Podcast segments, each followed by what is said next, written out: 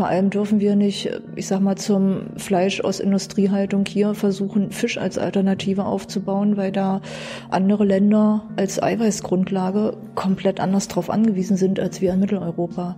Wir können nicht weiter Fisch vor der Küste von Westafrika fischen, um ihn hier zu essen und hinterher in Wehklagen darüber ausbrechen, dass die Afrikaner nicht genug zu essen haben. Ich hatte mal irgendwann eine Diskussion über die, mit einem Westdeutschen über die Frage von Freiheit und dass das ja ein wichtiger liberaler Wert ist, ähm, wo mir unterstellt wurde, weil ich ja bei den Grünen bin, die ständig Verbote machen und eine linke Partei sind, dass die es mit Freiheit nicht so haben.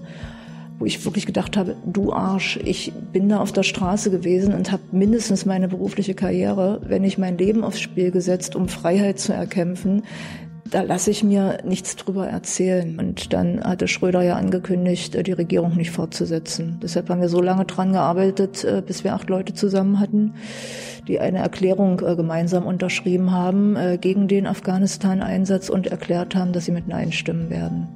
Was dann passiert? Weil der ist ja dann doch beschlossen worden. Ich habe in der Endkonsequenz dann doch mit Ja gestimmt. Und das ist eine Sache, die ich bisher selten geschafft habe zu erklären was damals äh, abgelaufen ist. Ich habe auch noch nie 90 Minuten Interview gehabt. Ähm, Schröder hatte angekündigt. Du warst dagegen, aber hast dann dafür gestimmt. Genau. Ich bin auch heute noch dagegen. Äh, Politik ist halt manchmal A kompliziert und äh, B mies tricky. So, eine neue Folge Junge Naiv. Wir sind nicht in Berlin, wo sind wir? In Dessau. Wir sind hier im Vororthaus das ist ein altes Gebäude, was äh, Künstler, Initiativen ähm, versuchen wiederzubeleben, indem sie eingezogen sind, es renoviert haben und versuchen hier wieder Leben reinzubringen in dieses alte Ding. Du bist eine Künstlerin. Genau. Ich bin Bundestagsabgeordnete für die Grünen aus Dessau und habe hier mein Büro in diesem Gebäude. Wie heißt du? Steffi Lemke. So, so wann bist du im Bundestag? Ich bin jetzt seit 2013 im Bundestag, war aber schon mal von 94 bis 2002 Bundestagsabgeordnete. Hast du den Ausstieg nicht geschafft? Ähm, ich wollte nicht aussteigen. Ich bin Parlamentarierin mit Leib und Seele und dann sollte man nicht aussteigen, wenn es gerade gut läuft und ich glaube, das tut's im Moment. Darüber reden wir später erstmal über dich. Hey, liebe UnterstützerInnen, hier ist Thilo. Es gibt was Neues. Wir haben eine neue Bankverbindung. Wie ihr wisst, gibt es Junge Naiv ja nur dank eurer finanziellen Unterstützung. Wir sind nicht kommerziell, wir machen keine Werbung. Wenn ihr uns also per Überweisung, entweder einmalig oder jeden Monat per Dauerauftrag Geld zukommen lasst, ist es super wichtig, dass ihr ab sofort unsere neuen Kontodaten nutzt. Diese findet ihr in der Beschreibung. In Sachen PayPal hat sich nichts geändert. Also, danke vorab und jetzt geht's weiter. Äh, war das dein, dein Kindheitstraum, der Traum nach dem Abi, äh, in die Politik zu gehen, im Bundestag irgendwann zu sitzen? Das ging ja alleine deshalb nicht, weil ich in der DDR geboren bin und ich glaube 68, das heißt, als ich zehn war, 78, hat sich kaum jemand vorstellen können, was wir heute erleben, dass es eine friedliche Revolution gibt, dass äh, auf die Art und Weise ich irgendwann mal in der BAD leben würde, das äh, konnte ich mir mit zehn und auch mit 15 nicht vorstellen. Von daher hätte ich nie vom Bundestag geträumt. Aber Volkskammer. Das wäre als Traum, glaube ich, äh, grenzwertig gewesen. Aber ich sag mal, äh, Verantwortung zu übernehmen, äh, das hat nicht erst mit 20 oder 30 angefangen. Wie bist du aufgewachsen? Bist du hier in Sachsen-Anhalt aufgewachsen?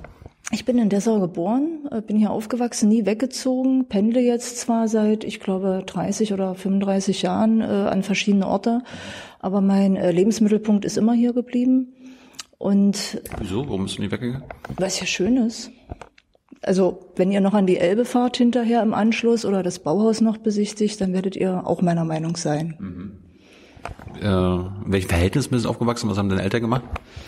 Meine Mutter ist Lehrerin gewesen und mein Vater hat in einer Chemiefabrik, würde man heute sagen, als ähm, leitender Ingenieur gearbeitet. Und ja, sie waren beide in der SED und deshalb würde ich sagen, bin ich schon in einem politischen Elternhaus aufgewachsen, das auch äh, nicht unkritisch dem System gegenübergestanden hat. Ähm, obwohl sie in der SED waren. Obwohl sie in der SED waren. Äh, wir haben am Abendbrotstisch häufig über Politik diskutiert.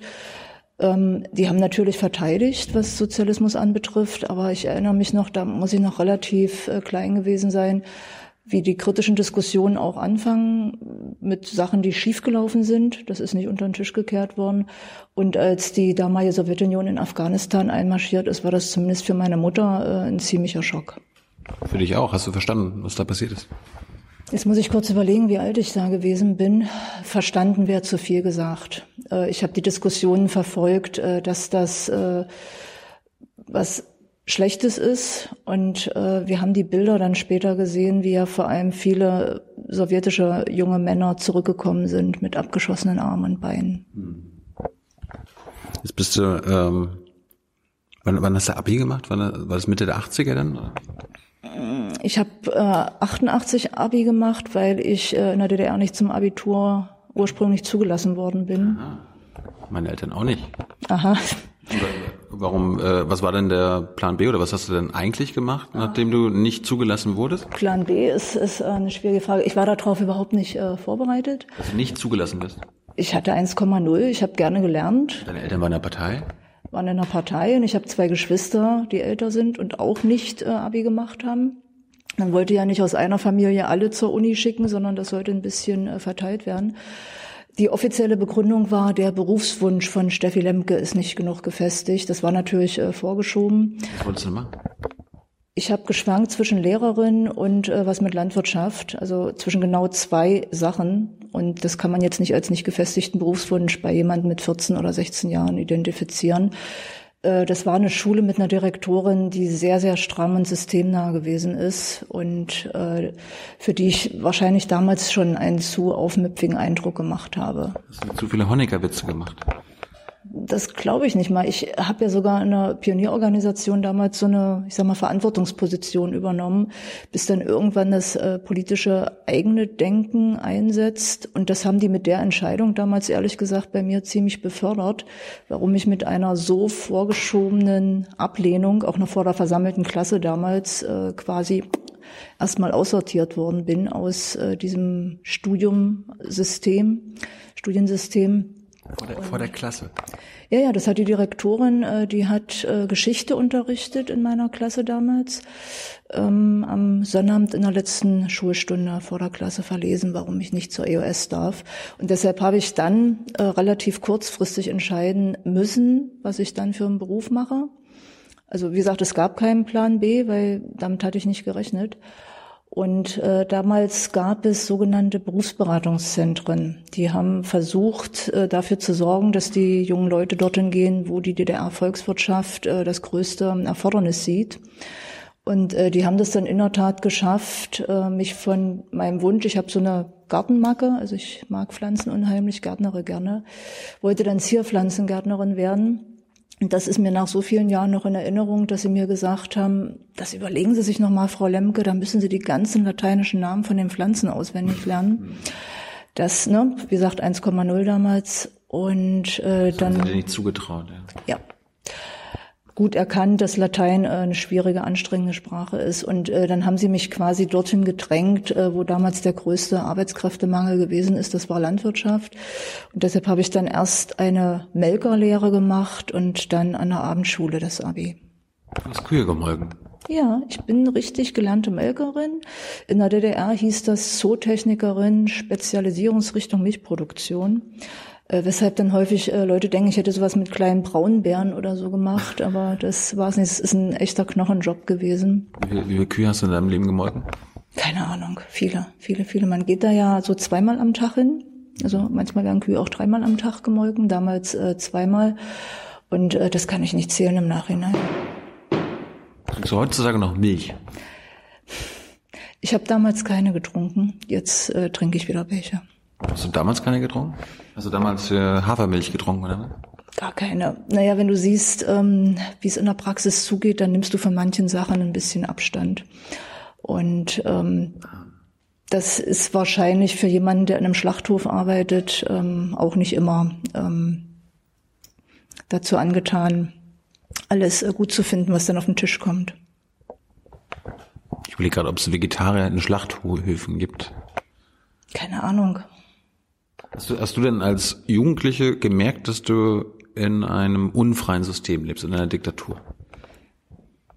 Auf jeden Fall. Ich äh, versuche nachzudenken, wann das eingesetzt hat. Wie gesagt, so mit, ich würde mal schätzen, 14 Jahren ungefähr fängt man an, eigenständig politisch zu denken, ja. Und nicht mehr das äh, so widerspruchslos hinzunehmen, wie man das vielleicht in den Jahren davor macht. Und äh, natürlich war das ein Erlebnis, wo ich gesagt habe, ich kann nicht frei entscheiden, was ich für einen Beruf lernen will. Wenn du später zum Studium gegangen bist in der DDR, musstest du auch eine Verpflichtungserklärung unterschreiben, dass du danach dorthin gehst, äh, wo die DDR-Volkswirtschaft das erfordert äh, wo dann schon, wenn du angefangen hast zu studieren, die Leute drüber geredet haben, na, da musst du ein Kind kriegen oder heiraten, dann kannst du doch selber entscheiden, wohin du ziehen willst nach dem Studium. Das sind so, ich sag mal, Dinge, die dann sehr stark in den äh, persönlichen Entwicklungsweg da in der Zeit bei mir reingereicht haben. Aber dass du nicht offen über Politik in der Schule sprechen konntest, dass du aufgepasst hast, mit wem du über was redest. Zumindest an meiner Schule, wie gesagt, die Direktorin hat da äh, keine, äh, keine gute Führung gehabt. Leute in ihrer Entwicklung zu helfen. Das war nicht das äh, Ziel im Politikunterricht, im Staatsbürgerkundeunterricht, sondern da sollte eine Linie durchgehämmert werden und das eigenständige Denken war definitiv nicht erwünscht. Mit welchem Bild wurdest du erzogen über die BRD? Das ist ein äh, kapitalistisches Land, die beuten die Naturressourcen aus und ähm, Krieg ist äh, auch schlecht. Und äh, der Kapitalismus, der Imperialismus, äh, der führt Kriege. Jetzt sehr, sehr simplifiziert. Ist jetzt ja nicht grundsätzlich falsch. Da ist äh, definitiv was Wahres dran. Es ist ein bisschen ausgeblendet worden, äh, dass äh, auch sozialistische Länder Krieg geführt haben. Umwelt zerstören. Vor der eigenen Haustür die Umwelt zertrampelt haben sozusagen. Also für mich ist ein wirklich prägendes Kindheitsding. Hier äh, ein Stückchen hin fließt die Mulde in die Elbe wo wir äh, viel spazieren gegangen sind, meine Familie. Und äh, auf der Mulde waren so hohe Schaumkämme drauf, weil aus den Chemiefabriken in Bitterfeld die Abwässer mehr oder weniger ungeklärt äh, da reingeflossen sind. Und die wechselten dann auch mal die Farbe, je nachdem, was gerade drin war und waren mal höher und mal niedriger. Das heißt, du hast es wirklich hautnah vor der eigenen Haustür gehabt. Und das sind wunderbare Flusslandschaften, die wir hier haben und äh, die auf die Art und Weise wirklich zu vergiften und zu verseuchen. Die Natur leidet da heute noch drunter. Das äh, war schon doch äh, ein gewisser Zwiespalt zu dem, was in der Schule ähm, dazu erzählt worden ist. Also Lieblingsfächer? Also Bio und Deutsch auf jeden Fall, aber ich habe wirklich gerne gelernt. Äh, ich mag es mir, neue Dinge zu erschließen, Wissen anzueignen ist, glaube ich, was, was in der Politik äh, nicht ganz verkehrt ist. Hast du denn bis zur Wende Kühe gemolken? Ähm, bis 86, dann war die Lehre zu Ende. Dann habe ich mir einen äh, wunderbaren Sommer äh, gemacht und dann Was heißt das? Äh, bin rumgetrennt und äh, habe in der DDR nach Ungarn unter anderem auch. Äh, ging ja nicht überall hin mit dem Reisen, ne? Er hatte sich auf die sozialistischen Bruderrepubliken beschränkt. Das ist natürlich eine von den Unfreiheiten, äh, die du spätestens mit 14 auch äh, hautnah erlebt hast, wenn du irgendwie in die große weite Welt aufbrechen wolltest und da vor einem relevanten Teil der großen weiten Welt einfach ein Zaun gewesen ist. Haben deine Eltern dir erklärt, warum das so ist? Oder haben die das verteidigt? Das war eine Zeit, wo ich mit meinen Eltern äh, da nicht mehr so viel diskutiert habe. Also Pubertät ist damals, glaube ich, anders verlaufen als heutzutage. Das war etwas konfrontativer, als äh, ich das später mit meinem Sohn erlebt habe. Hm. Und ähm, das, das war nicht mehr die Zeit, wo wir da äh, friedlich über solche Sachen geredet haben.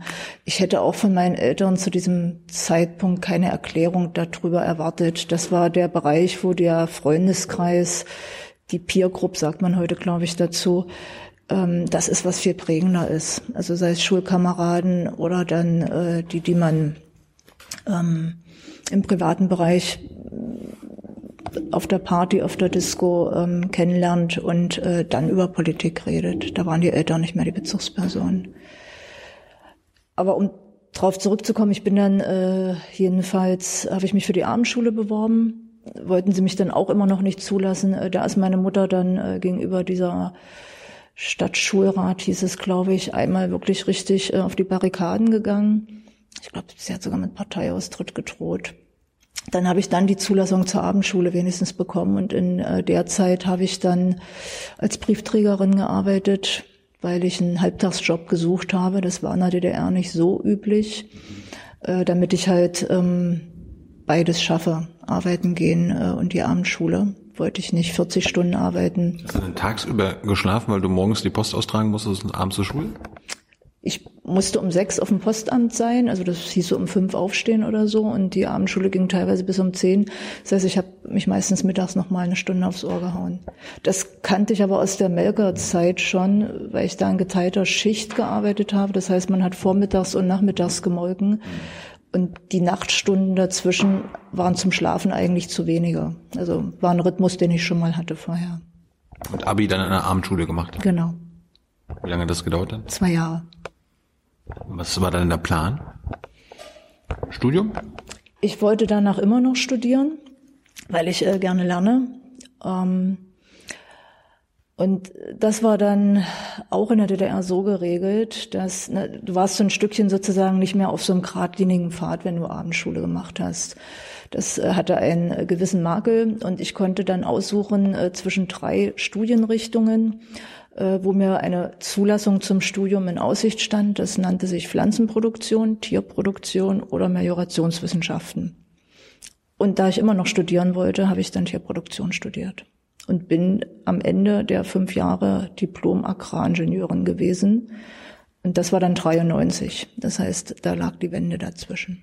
Du bist ja dann relativ schnell in die Politik gewechselt. Was würdest du denn heutzutage keine Ahnung, in der Landwirtschaft machen mit dem, was du studiert hast heutzutage, wenn du keine Politik machen würdest? Äh, klassischerweise war meine Ausbildung äh, dafür gedacht, dass man dann eine LPG, also eine landwirtschaftliche Produktionsgenossenschaft geleitet hätte. Natürlich erst nochmal äh, Berufserfahrung sammeln nach dem Studium in der Praxis. Aber das war letztendlich die Ausbildung, dass man im Betrieb mit ähm, vielen hundert oder tausend äh, Tieren, ich habe ja Tierproduktion studiert, von Ackerbau habe ich keine Ahnung. Das war getrennt in der DDR, äh, strikt getrennt, spezialisiert, um effektiver zu sein, effektiver produzieren zu können. Äh, das wäre, wenn es keine friedliche Revolution gegeben hätte, sozusagen der Plan gewesen, von dem ich aber nicht glaube, dass ich ihn wirklich äh, umgesetzt hätte. Jetzt wissen wir ja alle und ihr im Besonderen als Grüne, wie schädlich auch die Tierproduktion heutzutage für die Umwelt ist. Hast du das damals im Studium gelernt? Wurde ihr, wurde ihr darüber aufgeklärt? Habt ihr das erforscht? Man hat's gesehen. Also wenn du in so einem äh, Stall gearbeitet hast mit äh, tausenden Tieren, hast du gesehen, dass es für die Tiere nicht gut ist. Und äh, du hast, äh, ich habe ja parallel angefangen, mich auch über Umweltpolitik äh, zu informieren. Es ist nicht im Studium vermittelt worden. Aber äh, die ähm, Belastung von Umwelt durch äh, Gülle, du hast ja in der DDR fast gar keine Strohhaltung mehr gehabt, das ist fast alles auf äh, Gülle gewesen. Oder auch mit Pestiziden, das äh, darüber wurde diskutiert, aber nicht offiziell im Studium äh, unterrichtet. Der Betrieb, in dem ich äh, hier meine Melkerlehre gemacht habe, in der Nähe von Dessau, der ist äh, nach der friedlichen Revolution ein paar Jahre danach äh, geschlossen worden, musste geschlossen werden, weil die Kühe Futter gekriegt haben von den Auen hier, das durch die Abwässer über die Mulde belastet gewesen ist mit Chemie, das aus der Pestizidproduktion gestammt hat diese chemischen Rückstände kamen aus der Pestizidproduktion und haben in der Endkonsequenz dann dem landwirtschaftlichen Betrieb äh, den Boden unter den Füßen weggezogen. Da schloss sich die Spirale in negativer Hinsicht. Und äh, darüber ist äh, schon geredet worden. Ähm, ich glaube, es ist in einer, in einer geschichtlichen Betrachtung wenig vorgekommen, dass das Umweltthema einen relevanten Anteil an der friedlichen Revolution hatte, dass Leute sich engagiert haben, weil sie die Umweltbelastung inakzeptabel fanden, weil Kinder krank gewesen sind, weil Wälder gestorben sind. Äh, wie gesagt, hier Bitterfeld um die Ecke ist das mit dem Silbersee und solchen Sachen echt drastisch zu sehen gewesen. Du gehörst ja zu den Mitgründern der Grünen im Osten, äh, DDR. Seit wann hast du denn daran gearbeitet? Seit wann warst du politisch aktiv? Das fing letztendlich in der Abendschule an. Da bin ich in eine Gruppe von jungen Leuten gekommen, die sehr politisch gewesen sind. Ähm, systemkritisch. Systemkritisch. Ein Teil würde man als Oppositionelle äh, bezeichnen. Wir sind da von der Stasi beobachtet worden, die Gruppe.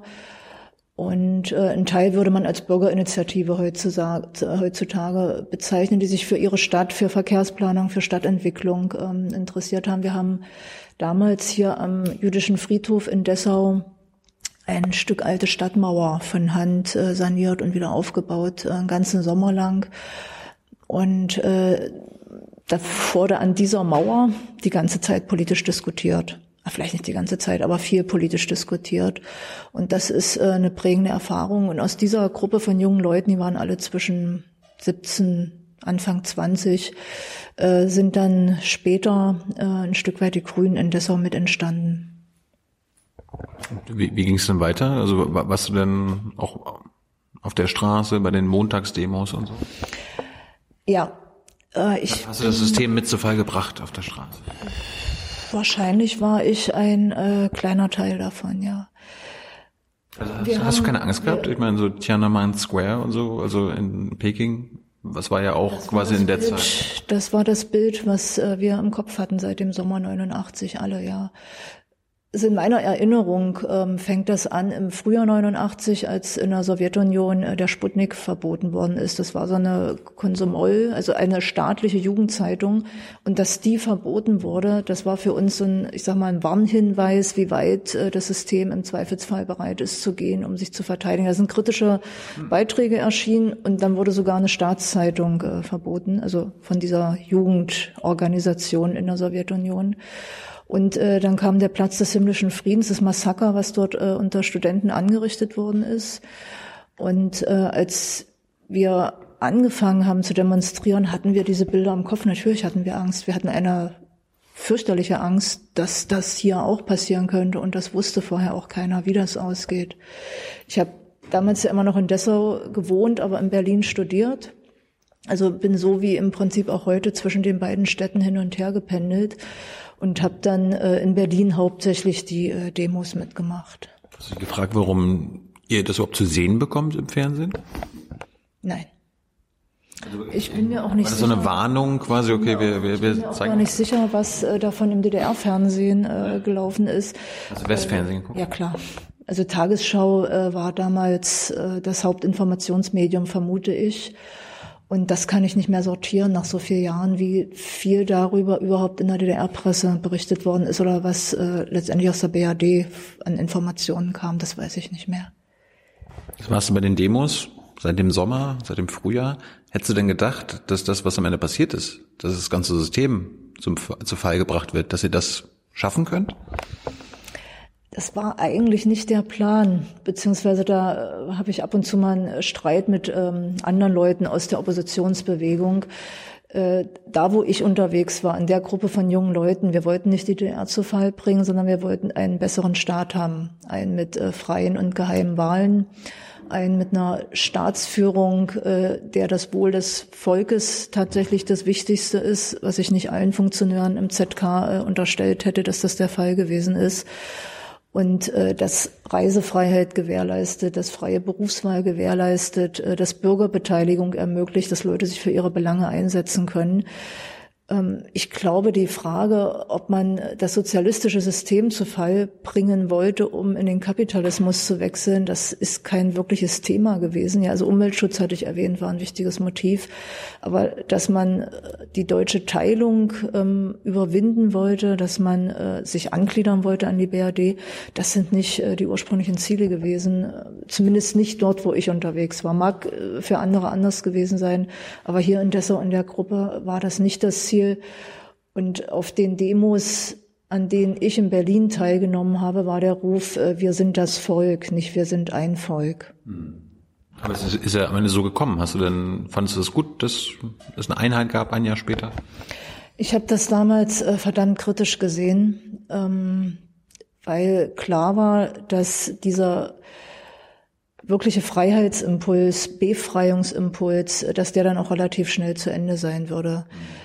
Wir wussten das nicht, aber man konnte es spüren, dass das dann, äh, als es kippte, in Wir sind ein Volk, ich nenne das Kippen, das war ein anderer, es war eine andere Demonstration, an der ich da vorher teilgenommen hatte, dass das jetzt den Schwenk bekommt, es geht darum, sich mit der BRD zusammenzuschließen und es steht nicht mehr die Frage von runden Tischen, äh, von mehr Selbstbeteiligung, mehr Selbstermächtigung von Menschen, äh, mehr Machtausübung durch die Demonstranten von der Straße, das stand ab dem Zeitpunkt nicht mehr im Mittelpunkt. Und das, das war ein äh, Wechsel, den ich damals kritisch gesehen habe.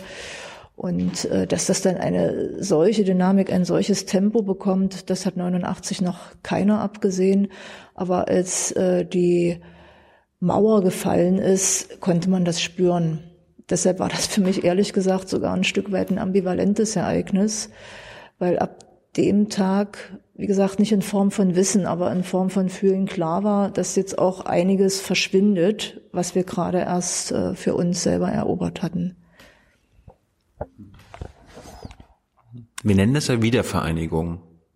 War es dann auch eine Vereinigung der BRD und der DDR? Nein, natürlich nicht. Also ich glaube, der richtige Begriff ist Anschluss. Äh, das ist es gewesen. Äh, die Gesetze sind übernommen worden. Nennen wir das denn nicht so? Ähm, weil es schwer erklärbar ist und ähm, wir viele andere Sachen im Moment zu erklären haben und die Zeit häufig für genau dieses Thema eigentlich überhaupt nicht ausreicht. Und weil die Mehrheitsgesellschaft ähm, den Begriff Wiedervereinigung viel besser findet und den 3. Oktober 1990 auch wichtiger findet als den 9. November 1989. Das hat sich in diesem Jahr, im letzten Jahr ein bisschen gedreht, finde ich. Da stand die friedliche Revolution stärker im Vordergrund als bei vielen anderen von diesen Jubiläen. Aber äh, trotzdem, ich meine, Kohl hat sich damit seine Wiederwahl gesichert als Bundeskanzler der damaligen Zeit. Da ging es nicht mehr um die Demonstranten auf der Straße. Das war zu dem Zeitpunkt schon längst vorbei. Wann habt ihr euch denn äh, entschlossen, da quasi zu, zum Bündnis 90 zu Grün zu werden? War das während der Demophase? Das war parallel. Es gab ähm, eine DDR-Umweltbewegung zu dem Zeitpunkt schon, wo beispielsweise Paul Dörfler, äh, du kennst ihn, glaube ich, ähm, mit dabei gewesen ist, die vor allem erst mal angefangen hatten, die Umweltdaten zu sammeln. Das war in der DDR nicht wirklich erlaubt, solche Daten zu erfassen und dann auch noch zu veröffentlichen, wie stark die Umweltverschmutzung ist. Und die gab es schon etliche Jahre vorher. Das habe ich 89 dann erst äh, kennengelernt und war im, ich glaube, Anfang Oktober äh, des Jahres damals zu so einem ersten bundesweiten Treffen, wo ich die Leute kennengelernt habe. Matthias Platzek, der dann später mal Ministerpräsident in Brandenburg gewesen ist, wo sich sozusagen die Umweltengagierten äh, versammelt hatten. Und die Gründung der Partei ist dann im Herbst 89 passiert. Da gab es einen Streit, ob man als Bewegung oder als Partei bleiben sollte. Hat sich dann aufgespalten. Und es gab die Gründung der Grünen Partei und die Gründung der Grünen Liga. Also war keine so positive Entwicklung, dass man das nicht gemeinsam gemacht hat. Aber für mich war damals klar, dass wenn wir jetzt ähm, tatsächlich die Möglichkeit bekommen, es ein Fenster gibt, richtig Einfluss zu nehmen auf politische Entscheidungsprozesse, dass man das dann in Form einer Partei besser kann als in Form von einer Bewegung, einem Verein. Äh, deshalb bin ich dann bei der Grünen Partei gelandet. Dann hast du ja auch für die Volkskammer aufstellen lassen, bist du in die Volkskammer gekommen? Nein, bin ich nicht. Ähm, ich war damals äh, zwischen Dessau und Berlin hin und her, habe äh, hier was gemacht, habe an der Uni was gemacht und äh, wir haben damals. Also alles parallel. Gegen den Staat demonstrieren? Ja. Wir hatten damals viel mehr Zeit als heute. Wir hatten kein Internet. Man konnte viel mehr offline machen. Ihr Armen. Ja, wir haben ja beides. Wir haben die Zeit ohne Internet und die mit Internet. Du hast nur die mit Internet, du Armer. Ja gut, meine ersten zwölf oder 14 Jahre habe ich auch noch ohne. Du glücklicher, siehst du. Ähm, ich habe für die Volkskammer damals kandidiert, äh, weil im Prinzip jeder, der irgendwo sich damals wirklich rausgewagt hatte und früh äh, sich politisch engagiert hat und gegen das System opponiert hatte, eigentlich auf irgendeiner Liste kandidiert hat, weil wir relativ schnell relativ viele Wahlen hatten und relativ viele Funktionen besetzt worden sind und wir auch damals versucht haben, Männer und Frauen ähm, abwechselnd auf die Listen äh, aufzustellen. Und deshalb habe ich damals kandidiert, aber nicht in der Hoffnung, in die Volkskammer einzuziehen, ganz ehrlich. Das, äh, ich weiß gar nicht mehr, auf welchem Platz ich stand, aber ich habe nicht damit gerechnet, in die Volkskammer zu gehen. Und hat ja auch nicht geklappt. Hat nicht geklappt. Ich war ja auch noch Studentin. Ich bin erst 93 mit dem Studium fertig geworden. Wenn du denn Studentin warst und die Wende war und du auf einmal in einem neuen Staat gewesen bist, äh, was hast du denn gedacht? Was haben sich deine Zukunftsaussichten verändert? Du wolltest ja eine LPG leihen. solltest? Ehrlich gesagt, es ist eine Zeit gewesen, äh, in der man nicht so viel Zeit zum Nachdenken hatte. Das ist ein aberwitziges Tempo gewesen. Er hatte doch gar kein Internet. Ja, ja, trotzdem war es immer noch äh, so ereignisreich, äh, dass jetzt wirklich so über die nächsten fünf, sechs Jahre planen, auf so eine Idee bin ich damals nicht gekommen. Ich meine, da brach ja auch das äh, normale Leben so von, von Mietverträgen, Versicherungsverträgen, äh, Einkaufsverhalten bis hin zum Verkehrsverhalten brachen ganz viele Dinge. Oder nein, sie brachen nicht zusammen, sie waren im Umbruch, ich nenne es mal so. Ich weiß nicht, ob man sich das heutzutage noch vorstellen kann, dass auf einmal jeder ein Auto kaufen konnte war jetzt für mich nicht wichtig, ich wollte keins, aber das ging von heute auf morgen, wo du vorher halt jahrelang drauf gewartet hattest, ja. Oder du hast halt äh, in den ganzen Konsumkram von heute auf morgen ist das ja hier rüber geschwappt. Äh, da waren viele Leute erstmal damit beschäftigt, äh, ihre Wohnungen äh, so einzurichten, wie das in der DDR schlichtweg nicht möglich gewesen ist. Äh, du hast äh, die Arbeitslosigkeit relativ schnell ab 1990 mit einer Wucht zu spüren bekommen, äh, die alle Familien, vermute ich, erfasst hat. Die Abwanderungswelle ging los. Äh, bei mir an der Uni ist innerhalb von wenigen Wochen, ich will nicht sagen innerhalb von einer Woche, das äh, Studienfach Sozialistische Betriebswirtschaftslehre abgeschafft worden und wir haben Betriebswirtschaftslehre, ich sag mal nach westdeutschem System gehabt. Die Dozenten sind nach Westberlin gefahren, haben sich dort schulen lassen und haben uns das in der Woche darauf äh, wiedergegeben. In der Betriebswirtschaftslehre gibt es ja Gott sei Dank noch viele Gemeinsamkeiten. Ja, also die ist jetzt nicht äh, unterscheidet sich nicht komplett äh, zwischen diesen Systemen, aber Volkswirtschaftslehre war ein völlig anderes Unterrichtsfach auf einmal an der Uni. Und äh, deshalb äh, kann ich nur versuchen zu vermitteln, dass damals das komplette Leben im Umbruch gewesen ist. Das Private, das Berufliche und das Politische. Und da hast du nicht geplant, was ist in fünf Jahren. Auf so eine Idee bin ich zumindest nicht gekommen. Aber irgendwann musstest du auf eine Idee kommen und irgendwann musstest du einen Plan machen, also mit dem Studium fertig warst. Das war ja erst 93. Genau. Da hatte sich die Sache schon etwas beruhigt, sag ich mal. Und ich habe äh, damals angefangen, in unserer kommunalen Ratsfraktion hier in Dessau als Fraktionsgeschäftsführerin zu arbeiten mit einer Halbtagsstelle, so um mir meinen Lebensunterhalt irgendwie sichern zu können und Politik machen zu können, weil ich äh, bin damals im Landesvorstand der Partei gewesen wir haben äh, noch versucht, äh, die Ideale äh, der friedlichen Revolution umzusetzen, stießen immer stärker an die Realität auch des äh, bundespolitischen Systems. Ja, also die Mühlen der Bürokratie waren zu dem Zeitpunkt dann hier auch schon äh, eingezogen. Wir merkten, dass das alles nicht äh, so schnell und so idealistisch geht wie man das in einer revolutionären Phase zumindest äh, mit 20 äh, annimmt. Und äh, damals ist dann sicherlich äh, die Idee entstanden, das, was ich mit Leidenschaft damals gemacht habe, immer erstmal weiterzumachen, sprich Politik. Und deshalb habe ich dann äh, 94 für den Bundestag kandidiert und bin gewählt worden. Wie alt warst du da? 26. Jetzt im Nachhinein war es zu früh? Ja. Meine, wir, wir, wir lachen über Philipp Amthor, der irgendwie in, in dem Alter jetzt im Bundestag sitzt. Ich äh, habe die Biografie von äh, Herrn Amthor nicht im Kopf, aber ich meine, ich habe damals zwei Berufsabschlüsse gehabt und die Erfahrung dieser friedlichen Revolution gehabt. Also ich kam jetzt nicht irgendwie äh, grün hinter den Ohren von der Uni, will ich ihm nicht unterstellen. Ja, ich kenne seine Biografie nicht. Aber ich äh, würde sagen, ich hatte schon eine gewisse Lebenserfahrung und dieses Jahr 89 äh, hat mich politisch äh, so geprägt. Ja, also ich hatte mal irgendwann eine Diskussion über die, mit einem Westdeutschen über die Frage von Freiheit und dass das ja ein wichtiger liberaler Wert ist, ähm, wo mir unterstellt wurde, weil ich ja bei den Grünen bin, die ständig Verbote machen und eine linke Partei sind, dass die es mit Freiheit nicht so haben. Wo ich wirklich gedacht habe, du Arsch, ich bin da auf der Straße gewesen und habe mindestens meine berufliche Karriere, wenn ich mein Leben aufs Spiel gesetzt, um Freiheit zu erkämpfen, da lasse ich mir nichts drüber erzählen. Ja, und deshalb bin ich auch, wenn ich erst 26 war, da glaube ich mit einem Lebenshintergrund hingegangen, der schon ein bisschen was politisch äh, auf der Pfanne hatte. Wie viel hat denn die? War ich schrecklich naiv, wie ich da in diesen Bundestag reinkam. Ich war auch nicht vernetzt, auch nicht mit den westdeutschen Grünen. Wir hatten ja hier äh, zu tun, unsere eigenen Landesverbände, Kreisverbände, die ganze Parteiorganisation aufzubauen, parallel in den Kommunalparlamenten zu sitzen, zu versuchen, da was zu verändern, äh, praktisch eine zusammenbrechende Wirtschaft und das wirklich alles überlagernde Problem Arbeitslosigkeit irgendwie auch als Grüne politisch zu bearbeiten. Und äh, deshalb kam ich da blank hin. Also das will ich schon dazu sagen. Ich will jetzt nicht so den Eindruck erwecken, ich wäre da als toller Hecht hingekommen. Ich hatte verdammt viel zu lernen. Aber wie gesagt, ich äh, hatte ein bisschen was im Rucksack. Wie viel hat denn die Steffi heutzutage noch mit der Steffi im Bundestag von 1994 zu tun? Von den politischen Überzeugungen und so.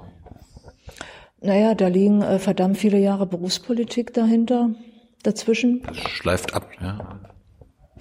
Das müssen andere beurteilen, das kann ich nicht. So selbstreflektiv äh, kann ich nicht sagen, ob ich äh, keine Ideale mehr hätte. Das schwingt ja so ein bisschen äh, mit in der Frage.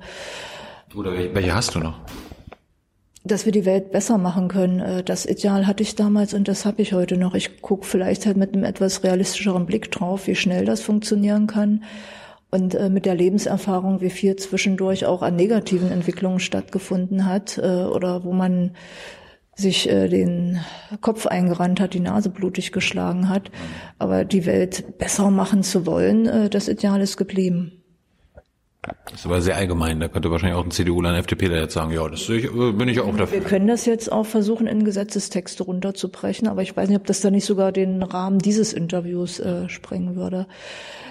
Das heißt für mich, äh, ökologischer, die Natur besser zu schützen, äh, Frieden, gerechter. Ja, also das, das kannst du auf einzelne Themenbereiche dann äh, runterbrechen, auf einzelne Wertebereiche bis hin äh, in, in die Gesetzgebung, äh, die dann äh, das Alltagsgeschäft von Berufspolitikern sind.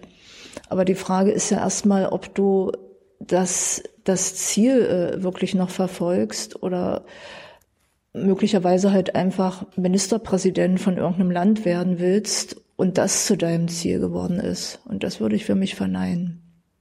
Wolltest du nie irgendwas werden? Das ist die Frage, wie man was werden äh, definiert. Ich glaube, das ist so ein Amt, so ein, Sta so ein Staat, ja, ich weiß, Mensch. aber ein staatliches Amt. Ja, das ist der Unterschied. Mir ist das Amt nicht äh, wichtig gewesen. Ähm, ich hätte mehrfach ein Regierungsamt äh, übernehmen können. Ich wollte das nicht, weil ich äh, Parlamentarierin bin. Und das äh, will ich bleiben, weil ich glaube, das kann ich besser als so ein äh, Amt, das mit sehr viel repräsentativen Aufgaben verbunden ist. Was hättest du werden können? Klingt jetzt blöd, aber in, äh, vor vielen Jahren mal Staatssekretärin in einem Bundesministerium wollte ich nicht. Oder? Ja, klar, unseren Zuschauern mal, warum du das denn abgelehnt hast und lieber im Parlament geblieben bist. Du hättest jetzt auch beides machen können, ja. Parlamentarischer Staatssekretär ist letztendlich beides. Mhm. Ich ähm, hat sicherlich mit meiner äh, Geschichte auch in der DDR zu tun. Ich mag diese ähm, repräsentativen Geschichten, die mit einem Regierungsamt in einer völlig anderen Intensität verbunden sind, äh, nicht. So einfach. Ja. Bis zu 94 seid ihr in den Bundestag zurückgekommen, aber ihr wart in der Opposition. Das ging ja erst Regierung 98 los. War das im Nachhinein ganz gut, dass ihr erst Opposition wart? Also, dass du zuerst Opposition warst und nicht gleich in den Bundestag kommst und dann in der Regierung bist? Das war für beide gut, äh, für die Partei und für mich persönlich auf jeden Fall. Also es sind äh, damals ja sehr viele neue Abgeordnete dabei gewesen und die Partei, also da sage ich nochmal, die westdeutschen Grünen hatten ja überhaupt in der Phase erst äh, die Diskussion abgeschlossen, ob sie in Regierungsverantwortung auch auf Bundesebene gehen wollen. Die Frage hat sich für uns Ostgrüne, glaube ich, nie gestellt. Also wir wollten ja die Regierung übernehmen, als wir auf die Straße gegangen sind. Ja, jetzt nicht ich persönlich, aber wir wollten diese Regierung in der DDR ablösen.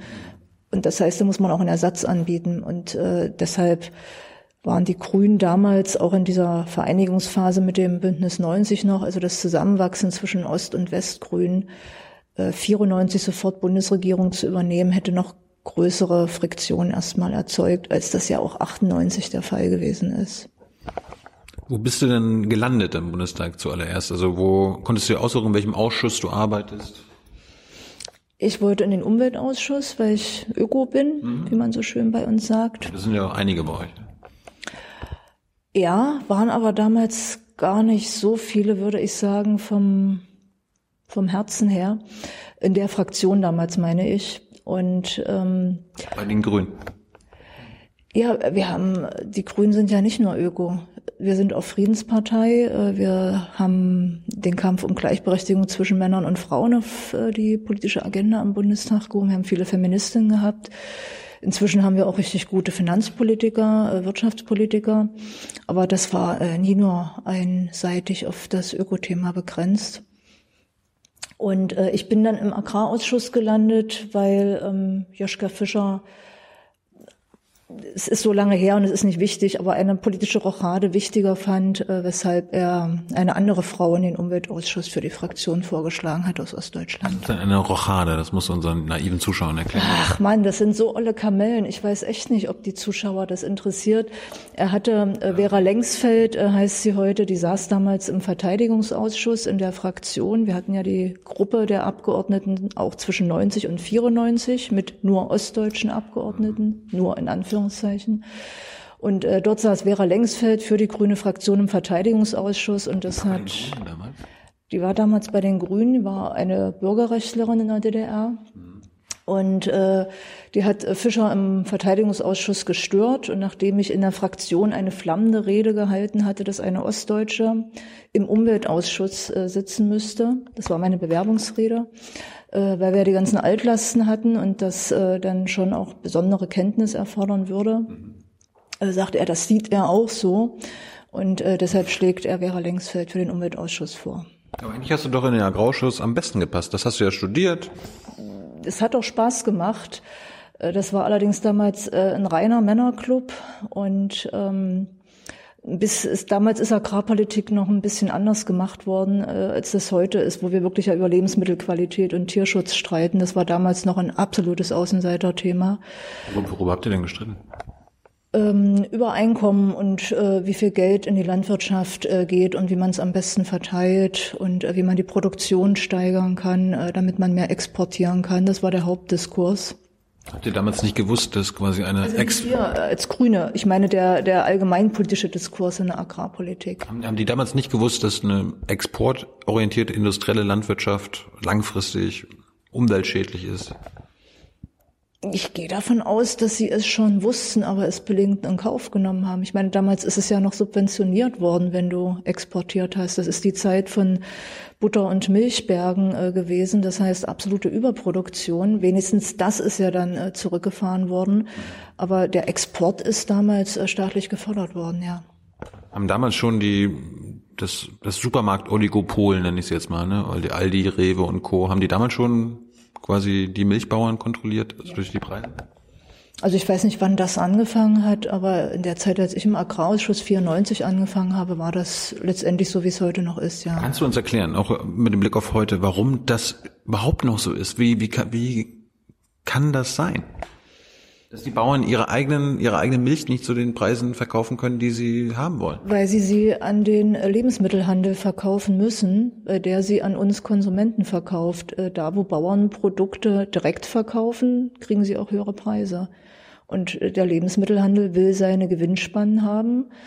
Und äh, die kann er ja immer noch haben. Ob er jetzt quasi 30 Cent für den Liter Milch oder ein Euro äh, bei den Bauern bezahlt, den kann er ja quasi auf den Kunden umlegen. Ich habe das mit dem Kapitalismus mal so verstanden, dass es nicht darum geht, Gewinn zu erwirtschaften, sondern möglichst viel Gewinn zu erwirtschaften und dass das die Krux ist. Und in der Landwirtschaft merkst du es halt äh, relativ schnell.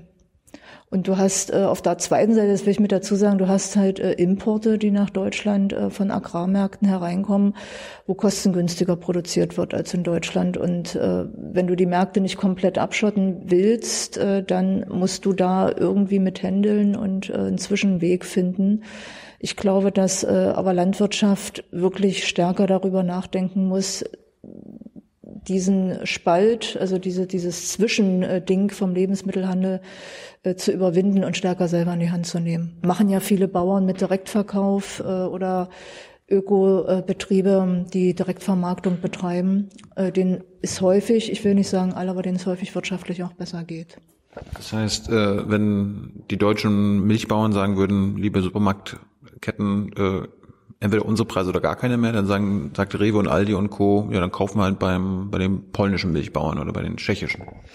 Dann muss, äh, und Aldi wird das sicherlich in weiten Teilen gewinnen, aber dann müssen sie es auch noch schaffen, äh, den Verbrauchern zu erklären, warum polnische Milch äh, besser ist als deutsche. Also diese ganze Diskussion, was die Verbraucher auch für eine Verantwortung da drin haben, eher regionale Produkte oder ich sag mal einheimische Produkte zu kaufen, äh, die muss parallel stattfinden. Ich glaube, da ist aber bei den Verbrauchern viel mehr Bereitschaft vorhanden, als abgeholt wird im Moment. Also ob du drei oder vier Cent für den Liter Milch mehr bezahlst, behaupte ich, wären die meisten Verbraucher sofort dabei, wenn sie dafür wüssten, dass es noch Milchviehbetriebe hier in Deutschland gibt, die sie damit halten. Und äh, teilweise ist das ja passiert, wo sich Bauern zu Genossenschaften zusammengeschlossen haben und es damit auch geschafft haben, bessere Preise durchzusetzen. Aber warum ist das System quasi immer noch so, wie es eigentlich schon, äh, schon damals ist? Also ich meine, das kann ja nicht nur an den an den Supermärkten äh, an den Supermärkten liegen. Da muss ja irgendwelche anderen Interessengruppen geben, die das auch so weitermachen wollen. Die Supermärkte oder ich, ich nenne es mal den Lebensmitteleinzelhandel üben schon die meiste Marktmacht die meiste Marktmacht aus, weil sie die Sachen kaufen und verkaufen und die Bauern, die Produzenten darauf angewiesen sind, dass es jemand für sie verkauft, wenn sie es, wie gesagt, nicht selber in die Hand nehmen wollen. Und das Zweite ist, dass irgendwie die meisten, definitiv nicht alle, aber die meisten mit dem System eher auch klargekommen sind. Also die Betriebe haben durch die Direktsubventionen, durch die Agrarsubventionen irgendwie ihr Auskommen und äh, die, die den Betrieb aufgeben, weil sie nicht mehr mithalten können, die verschwinden. Die haben keine Lobby, die haben niemanden, der für sie in der Politik sich in allererster Linie einsetzt, der die auf der Kippe stehen. Die haben auch gar keine Zeit und gar keine Nerven, sich um sowas zu kümmern. Und äh, der Bauernverband hat sich mit äh, diesem System, wo Chemiekonzerne ihre Produkte verkaufen wollen, wo Landwirtschaft durch äh, Steuermilliarden subventioniert wird und wo der Lebensmitteleinzelhandel gut verdient. Mit diesem System hat sich der Deutsche Bauernverband äh, über die Jahre ziemlich gut arrangiert. Hm. Also es hat da keiner den riesengroßen Druck, was zu verändern. Also der kommt ja eher von Umweltschutz und von Tierschutzseite her. Aber wie gesagt, die Bauernhöfe, die pleite gegangen sind, die auf gegeben haben, die verdrängt worden sind von den Größen, die haben keine Stimme in der Politik. Hast du denn irgendwas mitgenommen aus den ersten vier Jahren im Bundestag, neben deiner Arbeit im Agrarausschuss? Weil danach ging es ja dann in die Regierung. Ich würde sagen, ich habe in der Zeit das äh, Politiksystem, das bundesdeutsche Politiksystem gelernt, ja. Das macht man ja in der Regel nicht auf der Uni, wenn man Politikwissenschaften studiert, sondern wenn man praktisch Politik macht, dann lernt man, wie das so in etwa funktioniert. Hat sich die Praxis von der Theorie unterschieden? Ich habe ja nicht Politikwissenschaften studieren dürfen, von daher weiß ich das nicht. Aber meine ja, du, du, hast ja Tagesschau geguckt. Hast du, hast du quasi, hat sie das, was in der Tagesschau über den Bundestag berichtet wurde, mit der Realität übereingestimmt? Ähm, teilweise, aber zu verstehen, äh, wie das, was im Bundestag oder im Ausschuss oder in einer Fraktion passiert, auf welche Art und Weise das wie in die Tagesschau kommt, das ist ja das äh, wirklich Spannende. Das meinte ich mit, das muss man, äh, glaube ich, in der Praxis letztendlich lernen. Gib uns mal ein Beispiel. Ein Beispiel.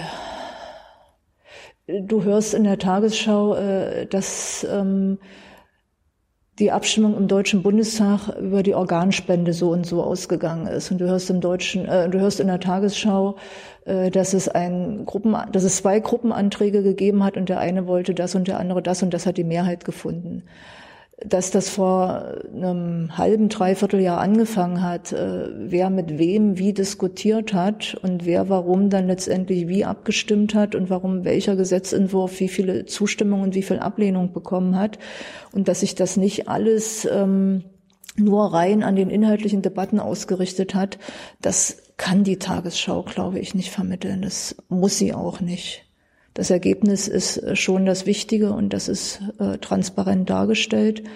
Aber wenn du selber Politik machst und etwas erreichen willst, musst du ja letztendlich irgendwann rausfinden, wie es dazu kommt, dass der Gesetzentwurf, den du entweder gemacht hast, weil du Minister bist oder ihn in einer Fraktion federführend verantwortest oder so einen Gruppenantrag, den du unterstützt hast, wie es dazu kommt, dass der dann die Mehrheit bekommt. Hm.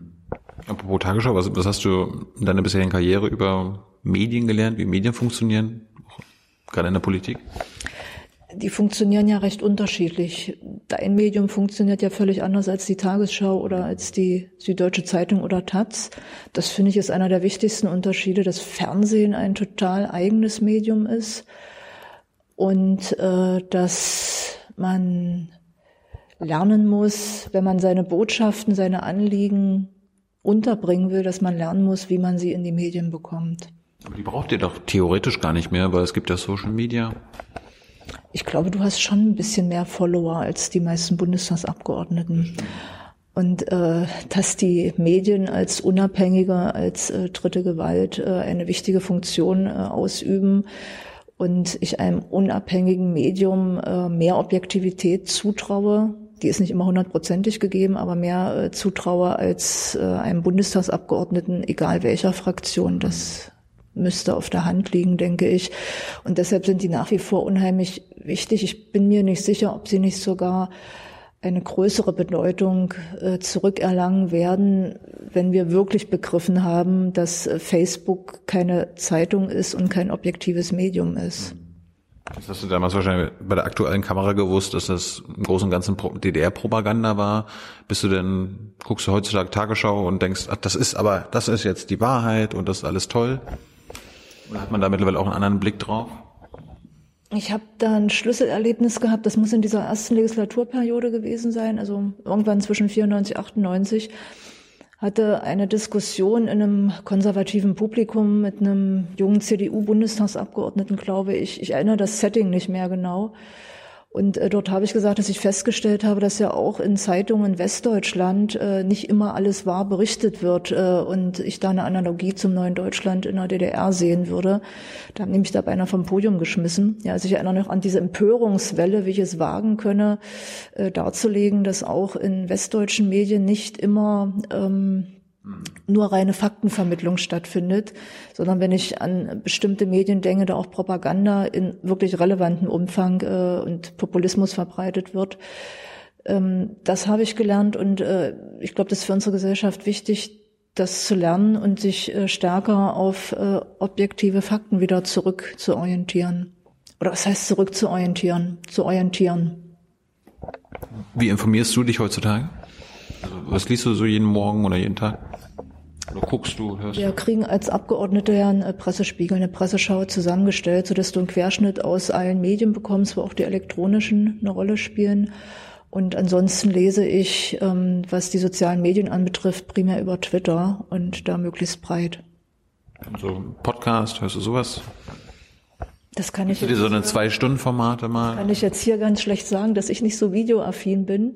Aber äh, ja, dein äh, Format mit den Zwei-Stunden-Interview ist ja ein ziemlich spezielles, ein ziemlich besonderes. Ich weiß nicht, ob es einmalig ist, aber ich vermute. Und äh, das guckst du als Politiker natürlich, klar.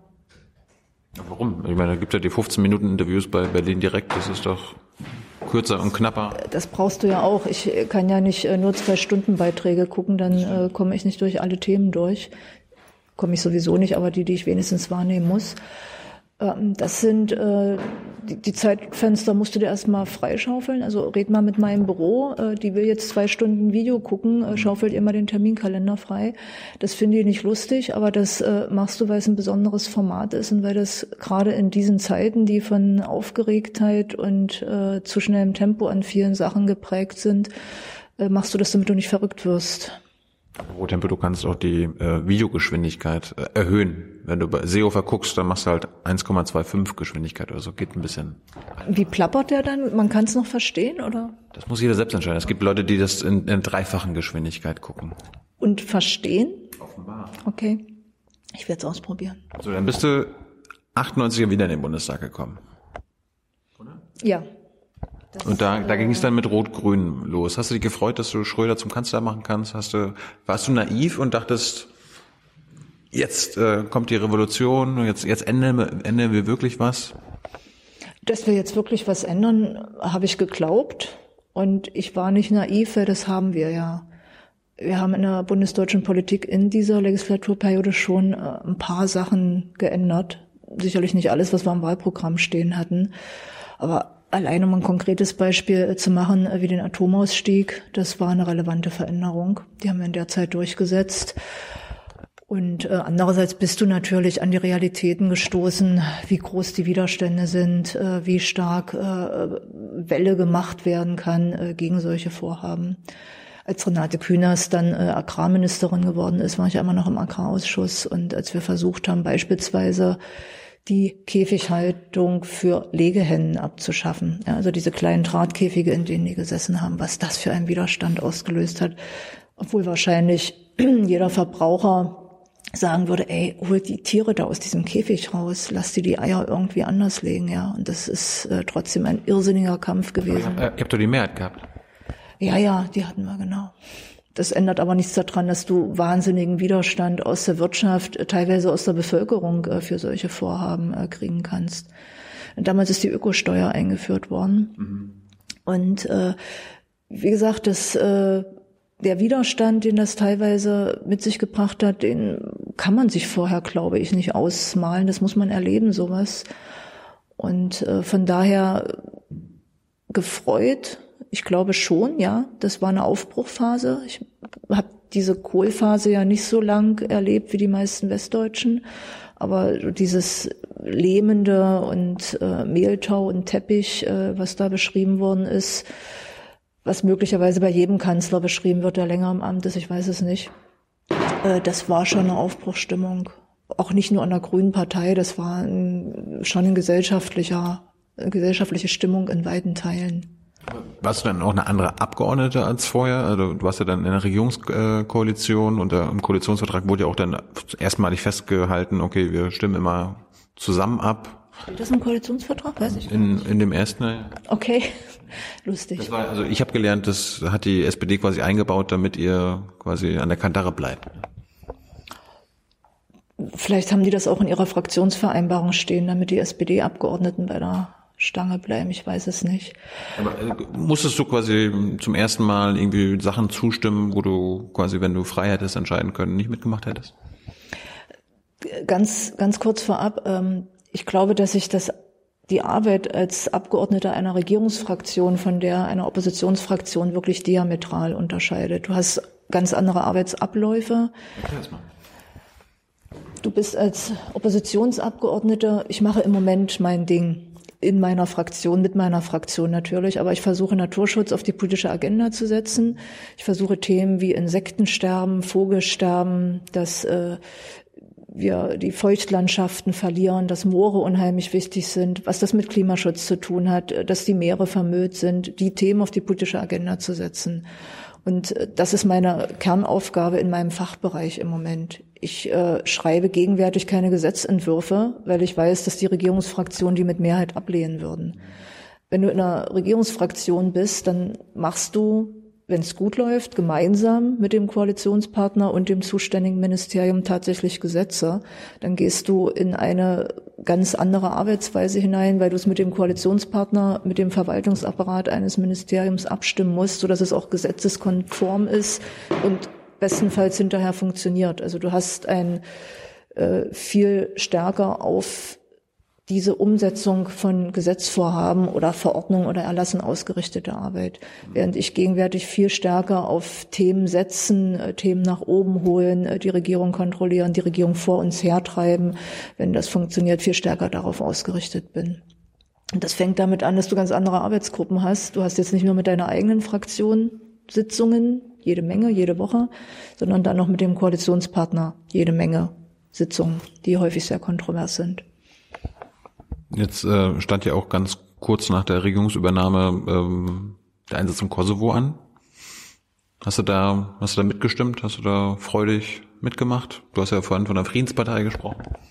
Ich glaube, freudig äh, mitgemacht haben da die wenigsten. Es äh, ist eine echt schwierige Diskussion gewesen, weil das Argument gewesen ist, dass ähm, man Menschen vor Massakern äh, der ähm, anderen Bevölkerungsgruppe schützen muss, dass äh, Menschenrechte eine wichtige Rolle spielen und äh, dass man äh, deshalb diesen Kriegseinsatz der Bundeswehr unterstützen müsse.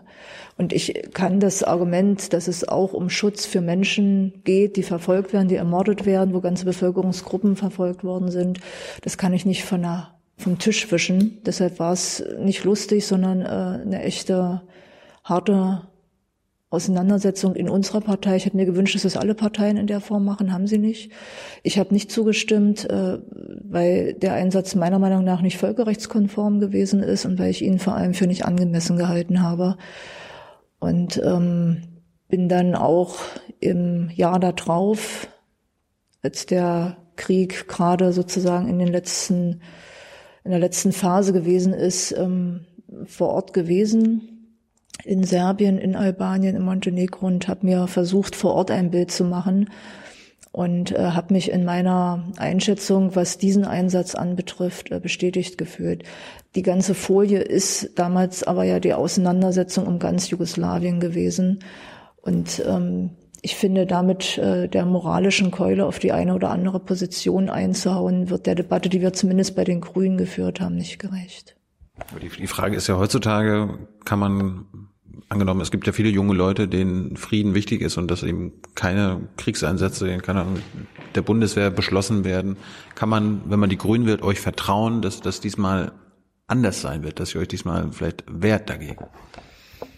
Man kann ist, ja, ist ja nicht unwahrscheinlich, dass ihr in der nächsten Regierung seid. Man kann den Grünen vertrauen, äh, dass sie diese Debatte in aller Schärfe und in aller Ernsthaftigkeit immer führen werden, egal um welches Land, um welchen potenziellen äh, Bundeswehreinsatz es geht, äh, führen werden in der Abwägung, bringt es etwas? Kann man damit möglicherweise Leiden verhindern? Ich würde das in den meisten Fällen mit Nein beantworten.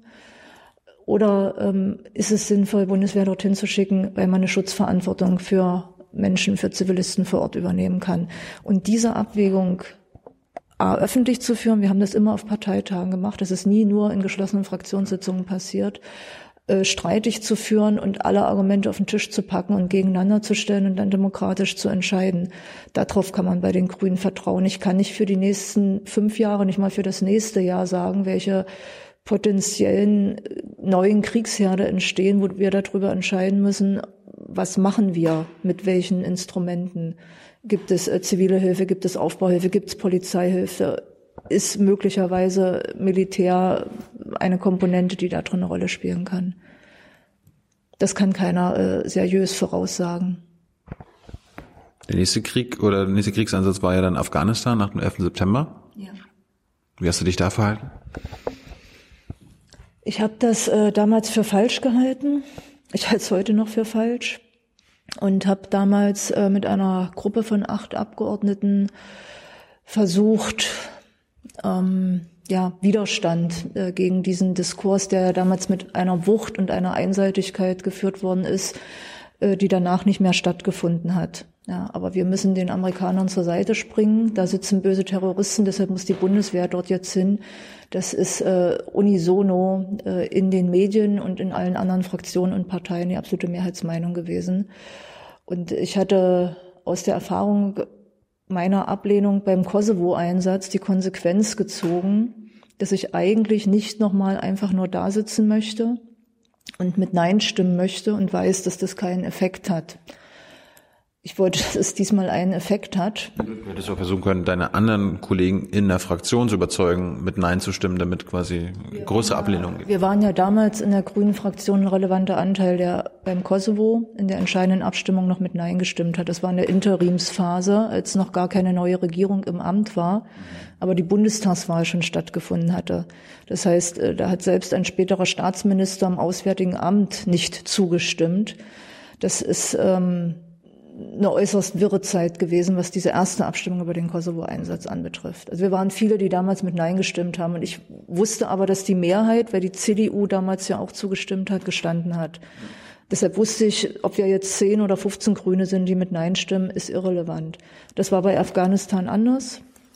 Und äh, ich habe damals äh, mit den Kollegen zusammen gesagt, wenn acht Grüne mit Nein stimmen, gibt es keine rot-grüne Mehrheit. Und dann hatte Schröder ja angekündigt, äh, die Regierung nicht fortzusetzen. Deshalb haben wir so lange dran gearbeitet, äh, bis wir acht Leute zusammen hatten, die eine Erklärung äh, gemeinsam unterschrieben haben gegen den Afghanistan-Einsatz und erklärt haben, dass sie mit Nein stimmen werden.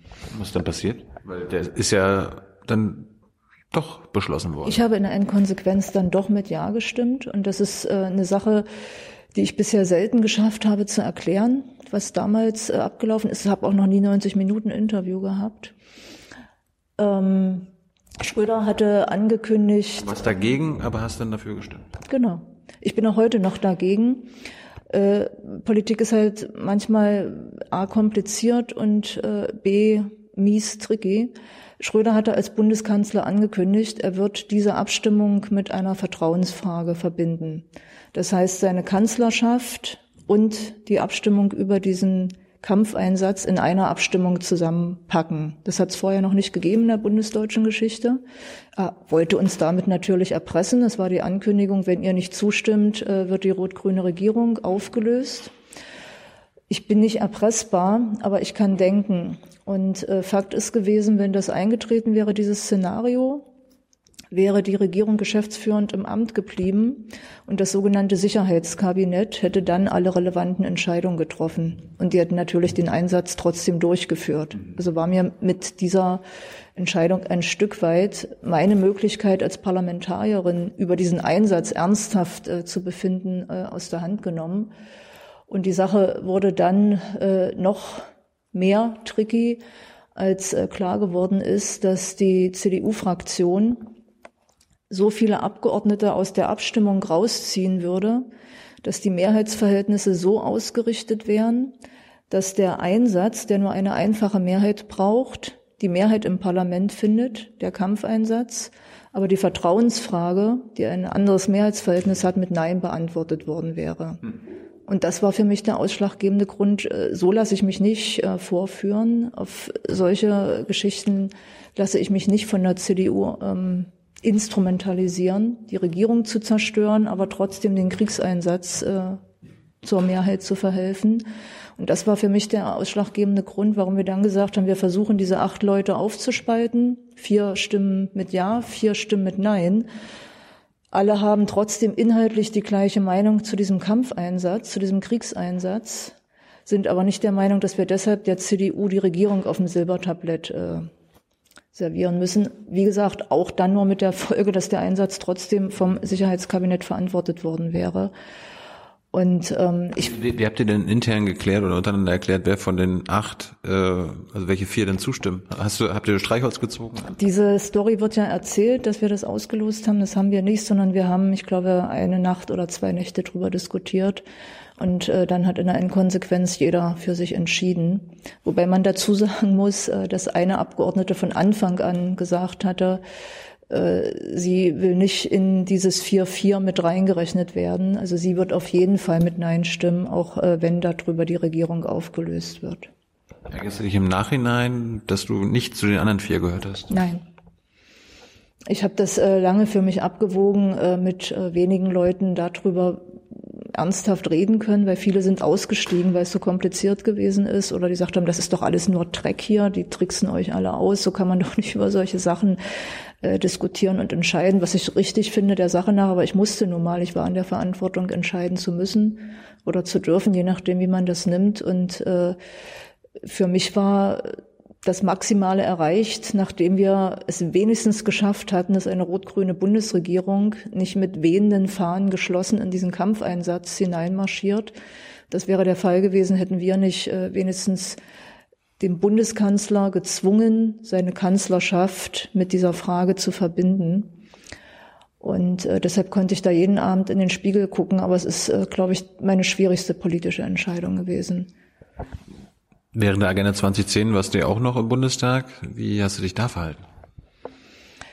Ich fand äh, damals richtig, äh, Arbeitslosenhilfe und Sozialhilfe zusammenzulegen. Das war der ursprüngliche Kern dieser Reform mit der Begründung, dass auch Menschen, die in Sozialhilfe sind, dann der Zugang zu arbeitsfördernden Maßnahmen eröffnet wird, was sie vorher nicht hatten. Ich glaube, das ist inzwischen im Laufe der Jahre auch ein Stück weit verschütt gegangen, was da ursprünglich mal an äh, positiver Idee dahinter gestanden hat.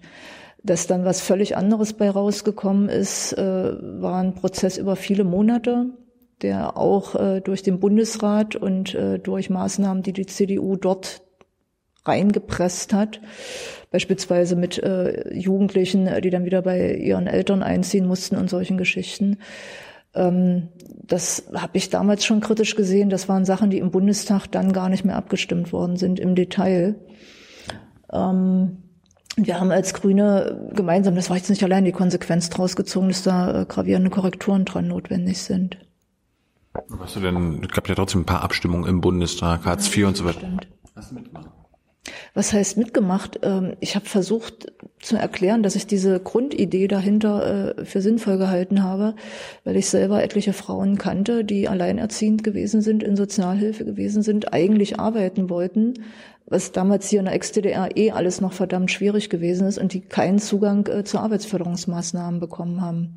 Und das zu ändern, fand ich richtig. Wie gesagt, es, es ist eine Kernidee gewesen, diese beiden Systeme zusammenzubringen, dass die in der Endkonsequenz äh, dazu geführt haben, dass viele Leute gegängelt worden sind, äh, auf Arbeitsämtern äh, nicht adäquat behandelt werden, äh, damit Einkommensbußen äh, bis in die Rente hinein verbunden gewesen sind. Das war nicht die Grundidee dahinter. Warum habt ihr nicht durchgesetzt oder Schröder dazu gezwungen, auch den Mindestlohn einzuführen? So ist ja jetzt ja der größte Niedriglohnsektor Europas äh, entstanden.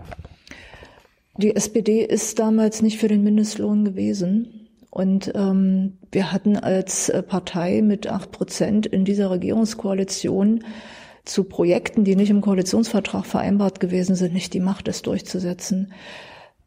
Man muss vielleicht noch mal gucken, äh, zur damaligen Zeit ist Wolfgang Clement äh, Arbeits- und Wirtschaftsminister gewesen. Der ist, als er aus Nordrhein-Westfalen gekommen ist, hat er sich dieses Superministerium in Berlin erpresst, sag ich mal.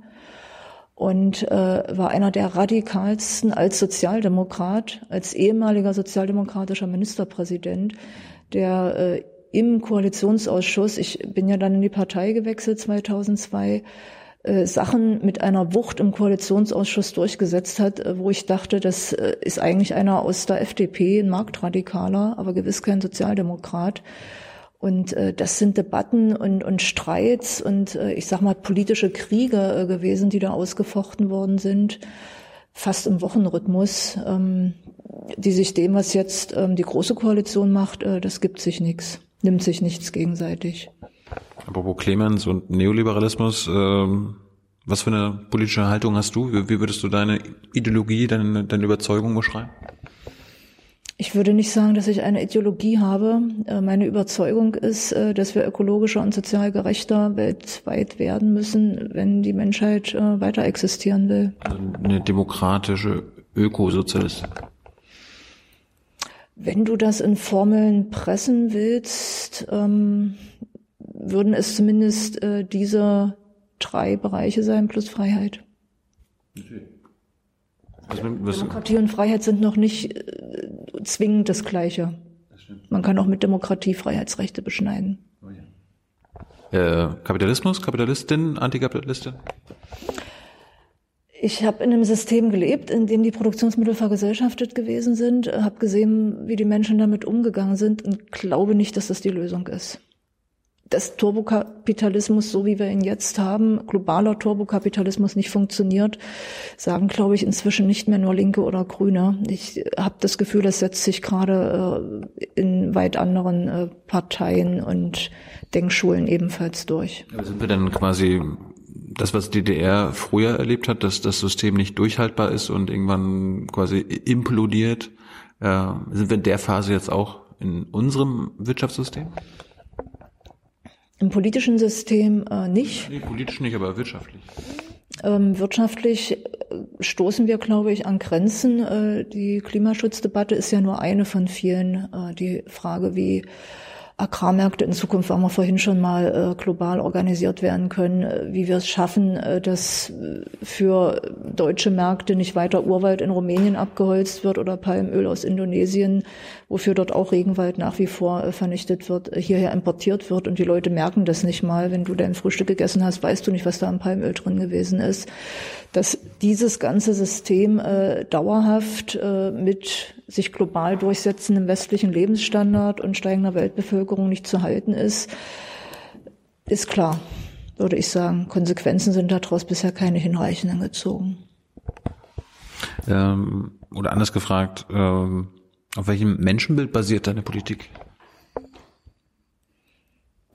Dass du für dich selber deine Entscheidungen treffen kannst und ich dir da auch nicht reinzureden habe. Das bist du als Individuum, du triffst für dich deine Entscheidungen, solange du dabei die Freiheit anderer nicht einschränkst, tangierst, beschneidest. Das war's. Ich hab's nicht so mit. Ähm, also, also ein christliches Menschenbild, bist du vielleicht christlich oder so? Nein, ich äh, bin weder getauft noch ähm, gehe ich regelmäßig in die Kirche. Und auch ähm, jetzt im Westdeutschland auch nicht, nicht Gott gefunden, ja? Es hat natürlich viel mit äh, DDR und äh, meinem Elternhaus zu tun. Mein Sohn äh, ist getauft, äh, der ist ähm, auch an christlichen Schulen gewesen. Äh, dem fühle ich mich sicherlich nah, aber ich würde mein Menschenbild trotzdem nicht als äh, ein christliches Menschenbild bezeichnen. Da gibt es massenhaft Überschneidungen. Mir ist wichtig, dass du tun und lassen kannst, was du willst, ähm, was auch immer es ist, solange du, wie gesagt, äh, andere nicht tangierst negativ dabei. Aber die Umwelt, kann ich die negativ tangieren, solange ich die anderen in Ruhe... Ja, wenn du Ressourcen vernichtest über Gebühr, tangierst du damit natürlich andere Menschen. Die westliche Gesellschaft vernichtet zu viele Ressourcen äh, und tangiert damit äh, Menschen, die vom Klima, von der Klimakatastrophe betroffen sind oder von Regenwaldabholzung betroffen sind. So, von 2002 bis 2013 warst du ja nicht im Bundestag, sondern die Geschäftsführerin der Grünen. Das überspringen wir jetzt mal. Jetzt bist du ja wieder seit 2013 im Bundestag. In welchen Ausschüssen sitzt du denn jetzt? Also wo, wo arbeitest du denn aktuell? Im Umweltausschuss. Also da, wo du 94 landen wolltest. Genau. Jetzt darf ich endlich im Umweltausschuss äh, für. Traum erfüllt, alles super jetzt? Ich bin meiner Fraktion dankbar, dass ich das machen darf, dass ich äh, für Naturschutz verantwortlich sein darf für meine Fraktion und äh, dass ich da ziemlich viel Freiheiten habe, ziemlich viel Unterstützung kriege. Und ich glaube, wir deshalb auch einen Anteil daran geleistet haben, das Bewusstsein über Artensterben, über die Biodiversitätskrise, wenn ich dieses Wort einmal benutzen darf, ähm, tatsächlich breiter in die Bevölkerung zu tragen und äh, zu denjenigen, die politische Verantwortung, wirtschaftliche Verantwortung haben. Was, was heißt denn heute in Deutschland Naturschutz, also in der Realität? Und was sollte Naturschutz künftig, wenn es nach dir geht, bedeuten? Naturschutz heißt, dass wir ein Bewusstsein darüber haben, wie wichtig ökologische Zusammenhänge sind, dass unsere Existenz davon abhängt. Ich behaupte mal, dass das nicht überall der Fall ist. Ich äh, kann so ein praktisches Beispiel machen, wieder hier vor der eigenen Haustür. Die Elbe soll seit 20 Jahren ausgebaut werden. Eine wunderbare Flusslandschaft, letzte naturnahe Fluss in Deutschland, versucht die Verkehrslobby seit oder die Baulobby äh, seit Jahren auszubauen, obwohl da keine Schiffe drauf fahren. Und der Zusammenhang, dass die Elbe für das Wassersystem in dieser Region, die von massiver Dürre betroffen ist, wahnsinnig wichtig ist. Ja, die wirkt sonst als Entwässerung, wenn die sich immer tiefer eingräbt, wie so ein Entwässerungsgraben. Äh, den Zusammenhang haben die da einfach nicht auf dem Schirm. Also über solche Dinge, äh, wir können jetzt nicht einfach Millionen von Bäumen pflanzen, da wo die gestorben sind, weil die wachsen nicht an, weil es Wasser fehlt. Ja, also diese, diese Dinge äh, anders nochmal in politische Entscheidungen hineinzubekommen, das ist für mich äh, an der Schwelle zur Klimakatastrophe äh, das Entscheidendste, dass wir jetzt nicht Naturschutz machen, indem wir Bäume pflanzen, glauben, das wäre Naturschutz in irgendeiner Form, wenn ich da so ein Teil in die Erde reinkriege, äh, sondern vernünftige Dinge tun, äh, die auch unsere Existenz in Zukunft sichern. Was wäre, was wäre aus Sicht des Naturschutz vernünftig, was wir in Zukunft lassen? Moore entwässern, Flüsse ausbauen, Flüsse verrohren, Meliorationsgräben, ah, Entschuldigung, Entwässerungsgräben, also so Dinge, die das Wasser aus der Landschaft rausholen. Ja, also wir werden äh, in Deutschland über Wasser anders diskutieren als in der Vergangenheit, äh, weil es in bestimmten Regionen hier fehlen wird. Die Landwirtschaft leidet darunter, die Forstwirtschaft leidet darunter. Und deshalb müssen wir Systeme hinbekommen, die das Wasser in der Landschaft halten. Bin ich jetzt zu fachlich? Okay. Ähm, ich frage mich nur, warum, wenn wir das alles wissen, wie schädlich das ist, warum wir das immer noch machen. Teilweise, weil wir es ja seit Jahrzehnten tun und teilweise, weil das Wissen, ich habe das mit der Elbe gerade versucht äh, zu erklären, weil das Wissen nicht vorhanden ist oder ignoriert wird. Ähm, politische Prozesse, die sich über Jahrzehnte eingeschliffen haben, wo sich jeder irgendwie mit arrangiert hatte, jetzt keiner einen katastrophalen Schaden hat, sofort heute Morgen, wenn alles so bleibt, wie es jetzt ist, das ist ja dann alles erst in 10, 20, 50 Jahren, äh, das lässt man dann halt erstmal so. Also warum schaffen es die meisten Menschen nicht, äh, ihre guten Vorsätze am 1. Januar umzusetzen? Mache ich nie darum. Sag's mir. Bequemlichkeit, Gewohnheit, Beharrungskräfte. Es ist einfach besser, es erstmal so zu lassen, als sich anzustrengen und zu ändern. Ihr Politiker und Politikerinnen sollt es ja besser machen. Ihr, soll, ihr sollt ja quasi nicht so faul und bequem sein wie die Bevölkerung. Darum wählen wir euch ja. Ihr seid ja unser Repräsentant. Vorsätze zum ersten Jahr, äh, zum ersten Januar. Was, was waren deine dieses Jahr? Das ist so persönlich. Achso, das waren nur persönliche Sachen. Oder, so, oder hast, du, hast, hast du politische? Politische mache ich nicht nur zum ersten Januar, die mache ich für jede Woche. Hm. Was war, was war jetzt diese Woche? Diese Woche war Demokratie äh, äh, zu verteidigen, indem man äh, versucht, Politikern von CDU und FDP deutlich zu machen, dass man nicht mit Rechtsextremen und Faschisten paktiert. Das ja, hast dir was vorgenommen? Da wir in Sachsen-Anhalt äh, mit der CDU zusammen regieren als Grüne und es dort einen Flügel in der CDU gibt, äh, die finden, dass die AfD tendenziell eine normale Partei ist und man mit denen auch regieren können sollte, haben wir uns da viel vorgenommen, sie davon abzuhalten, ja. Wie, wie schafft ihr das überhaupt hier, die Re Regierung überhaupt stabil zu halten? Viel, du bist jetzt nicht Mitglied der Regierung und so? Ja, ich bin in, in unserem grünen internen Koalitionsgremium, von daher kriege ich das schon hautnah mit. Äh, viele richtig gute, dicke Nervenstränge. Ähm, und das Bewusstsein, wenn wir das nicht machen, dann kracht das hier ziemlich eklig. Ich habe gehört, irgendwie das, was ihr nicht im Koalitionsvertrag vereinbart habt, passiert auch nicht. Es ah, gibt schon noch ein paar Sachen, die trotzdem gemacht werden. Man kann ja nicht fünf Jahre komplett im Voraus planen, aber äh, große Projekte gehen in der Regierung bei den unterschiedlichen Partnern nicht, wenn man es nicht am Anfang der Legislaturperiode festlegt. Das stimmt. Ist es denn berechtigt, sich Sorgen zu machen, dass nach der nächsten Wahl in Sachsen-Anhalt, die ja nächstes Jahr ansteht, vielleicht AfD und CDU gegebenenfalls und FDP zu sich zusammentun? Absolut. Das ist eine der riesengroßen Gefahren. Äh, das hat diese ganze Auseinandersetzung in Thüringen um die Ministerpräsidentenwahl dort gezeigt, dass es in der CDU einen relevanten Teil gibt, die mit der AfD zusammen koalieren wollen.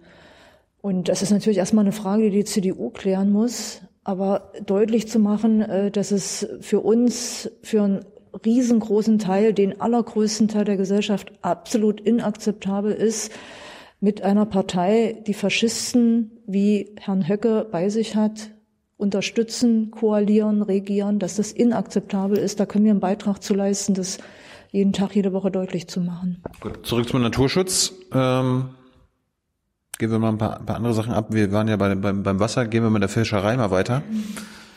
Äh, meine Mecklenburger Fischer an Sassnitz machen sich gerade Sorgen, dass sie ab nächstem Jahr nicht mehr in der britischen See äh, die Fische fangen können, die sie brauchen. Ähm, bist du denn dafür, unterstützt du denn meine Mecklenburger Fischer, damit sie weiterhin in den britischen Gewässern ihr Geld verdienen können?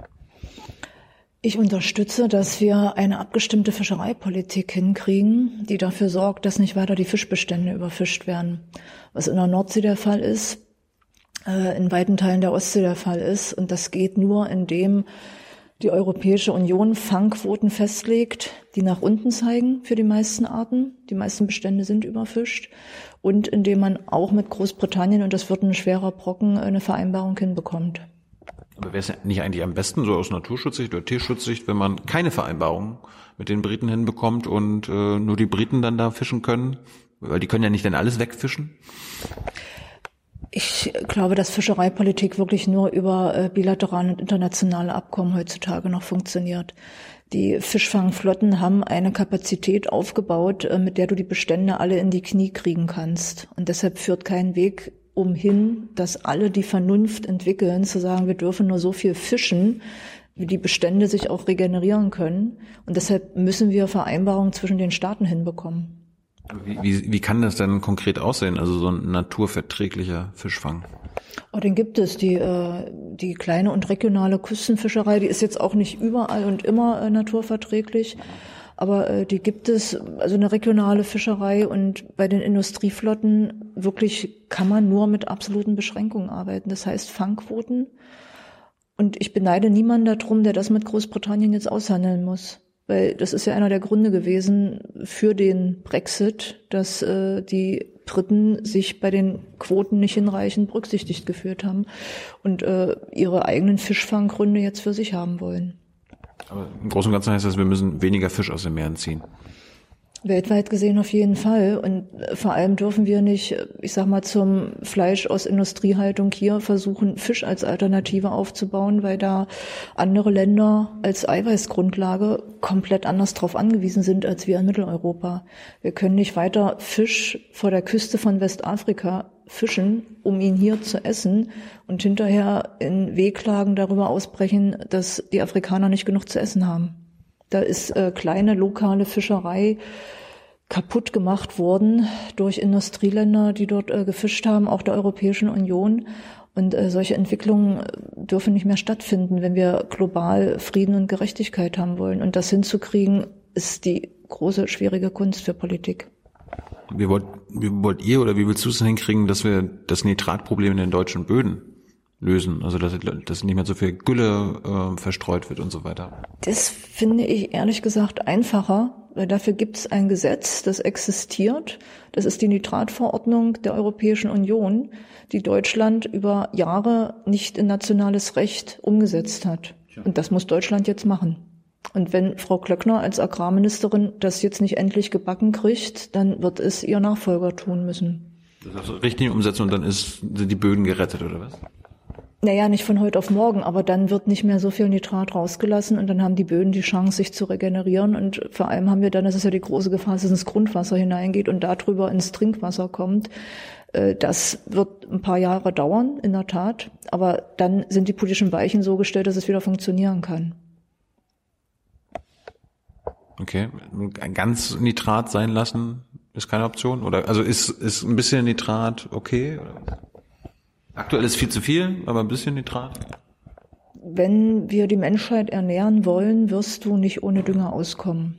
Und naja, äh, weil du Pflanzen erntest und damit Nährstoffe aus dem Boden rausholst und sie zurückführen musst, wenn du auch die Jahre darauf eine relevante Ernte haben willst. Das heißt, äh, entweder sowas wie Humus, Tierdung, Gülle oder synthetischen Dünger wirst du zuführen müssen, wenn du relevante Erträge haben willst. Da kommt jetzt die Diplom-Agraringenieurin wieder durch, auch wenn ich gar nicht von Ackerbau Ahnung habe. Ja, aber trotzdem musst du ja politisch darüber reden können und äh, ich habe ja auch gelernt, wenn wir unsere Klimaziele einhalten müssen, dann müssen wir die exportorientierte industrielle Landwirtschaft quasi ähm, abschaffen und quasi einen Ökolandbau hinbekommen. Wie wollt ihr denn da die Bauern und Bauerinnen überzeugen von? Ich glaube, die Bauern sind nicht das Problem. Es sind halt über Jahrzehnte mit diesen Direktzahlungen, du kriegst dein Geld pro Hektar, egal was du auf dem Hektar machst, ich spitze jetzt ein bisschen zu. Auch daran haben sich über Jahrzehnte alle gewöhnt, beharren jetzt darauf, dass das so bleibt. Wenn Politik die Kraft findet, das zu ändern, das muss auf europäischer Ebene passieren, da werden diese Subventionen ausgereicht, dann werden die Bauern bereit sein, sich umzustellen, wenn sie ihre Existenz sichern können. Womit wir wieder beim Lebensmitteleinzelhandel und den Nahrungsmittelpreisen sind. Also das System zu verändern, ist mit Sicherheit eines der dicksten Bretter, was gebohrt werden muss. Aber wir müssen es bohren. Aber ich meine, das bekomme ich jetzt nicht mit, dass im Europäischen Parlament es dafür auch eine Mehrheit gibt, das ganze Agrarsubventionssystem zu ändern. Also welche, wer beharrt denn da? Die Bauernverbände, die Bauern, die sich dran gewöhnt haben und denen keine Sicherheit gegeben wird, dass sie auf andere Art und Weise unterstützt werden, um ihre Betriebe weiter fortführen zu können. Das heißt, du musst dann schon sagen, wir geben euch das Geld weiter. Ich bin nicht dafür, die Agrarsubventionen wegzunehmen alle, sondern ich bin dafür, sie weiter auszureichen, aber an inhaltliche Gründe zu binden. Das heißt, Naturschutz, Arbeitsplätze, Tierschutz, aber dann tatsächlich weiter Geld in die Landwirtschaft zu geben, weil sie sonst mit Produktion in anderen Erdteilen nicht mithalten können und so teuer würden, dass dann die deutschen Produkte oder die europäischen nicht mehr gekauft werden würden. Können wir als Europa nicht sagen, wir wollen keine nicht, also wir wollen nicht europäische äh, Agrarprodukte gar nicht auf dem europäischen Markt haben. Wir produzieren nur für uns.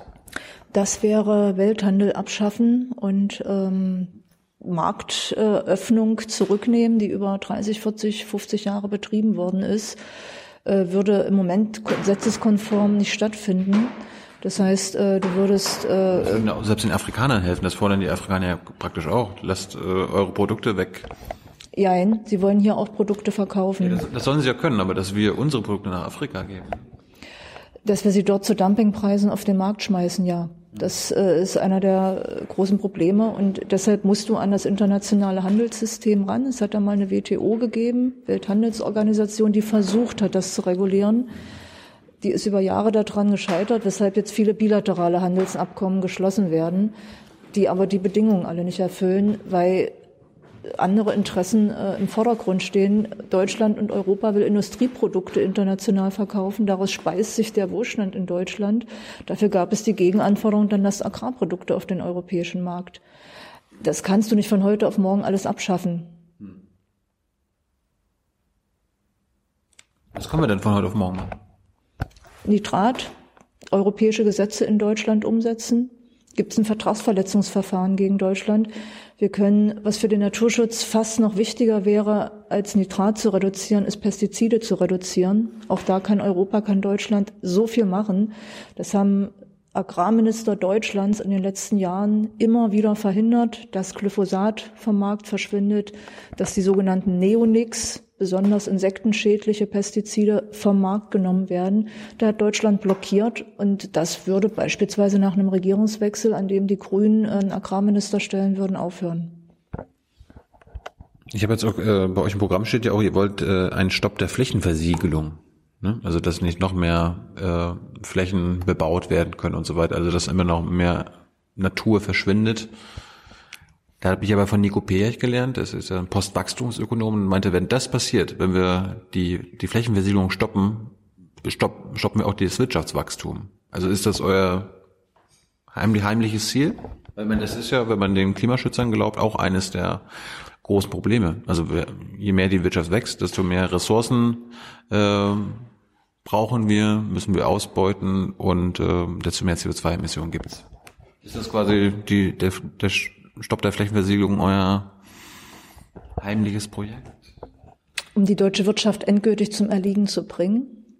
Oder sie zur Transformation zu zwingen. Die, das muss ja so oder so passieren. Die Flächenversiegelung zu reduzieren, ich habe die Zahl gerade nicht im Kopf, auf so und so viel Hektar ähm, äh, pro Jahr, äh, ist beschlossenes Ziel der deutschen Bundesregierung aus Zeiten, wo die Grünen nicht mitregiert haben. Mhm. Das heißt, das Problem, dass zu viel Fläche versiegelt wird, und fast nichts entsiegelt wird, äh, das ist erkannt von allen Parteien und von allen Fraktionen. Und in welcher Intensität man das jetzt verfolgt, darin unterscheiden wir uns bestimmt. Aber dann wäre die Unterstellung auch, dass selbst die CDU, wie gesagt, die Bundesregierung, die dieses Ziel verfolgt und nicht umgesetzt bekommt, äh, dass selbst die CDU die deutsche Wirtschaft damit zum Erliegen bringen wollte. Ich glaube, dass die, diese ganze Frage, die soll, die soll, die soll nicht zum Erliegen kommen, die soll nur nicht mal wachsen vielleicht. Ich glaube, die große Zukunftsfrage, die wird nicht eine Politikergeneration und nicht eine Bundesregierung gelöst bekommen, wie wir zu einem naturverträglichen, innerhalb der planetaren Grenzen funktionierenden Wirtschaftssystem kommen. Das ist die große Zukunftsfrage, auch nicht nur für Deutschland, sondern für alle Länder. Wie schaffen wir das nicht mehr zu verbrauchen, als regeneriert werden kann? Aber heißt das, das äh, bist du offen dafür, ob das äh, im Kapitalismus noch stattfinden kann? Also wollt ihr einfach nur so einen grün gewaschenen Kapitalismus haben oder kann es ein anderes System sein? Kapitalismus in der derzeitigen Form ist nicht zukunftsfähig. Das weiß dieser Kapitalismus eigentlich auch. Deshalb gibt es ja äh, zig Leute, das sind ja, weiß Gott, nicht nur Grüne, die darüber nachdenken, aber dass wir anders wirtschaften müssen, anders leben müssen, dass dieser Ressourcenverbrauch global gesehen mit der Bevölkerungsprognose, die wir haben und dem Anwachsen von Lebensstandard nicht global umzusetzen ist, das, das ist keine grüne Erfindung, das ist eine Binsenweisheit. Die eine Billion Dollar Frage ist, wie wir das in der uns zur Verfügung stehenden Zeit hinbekommen.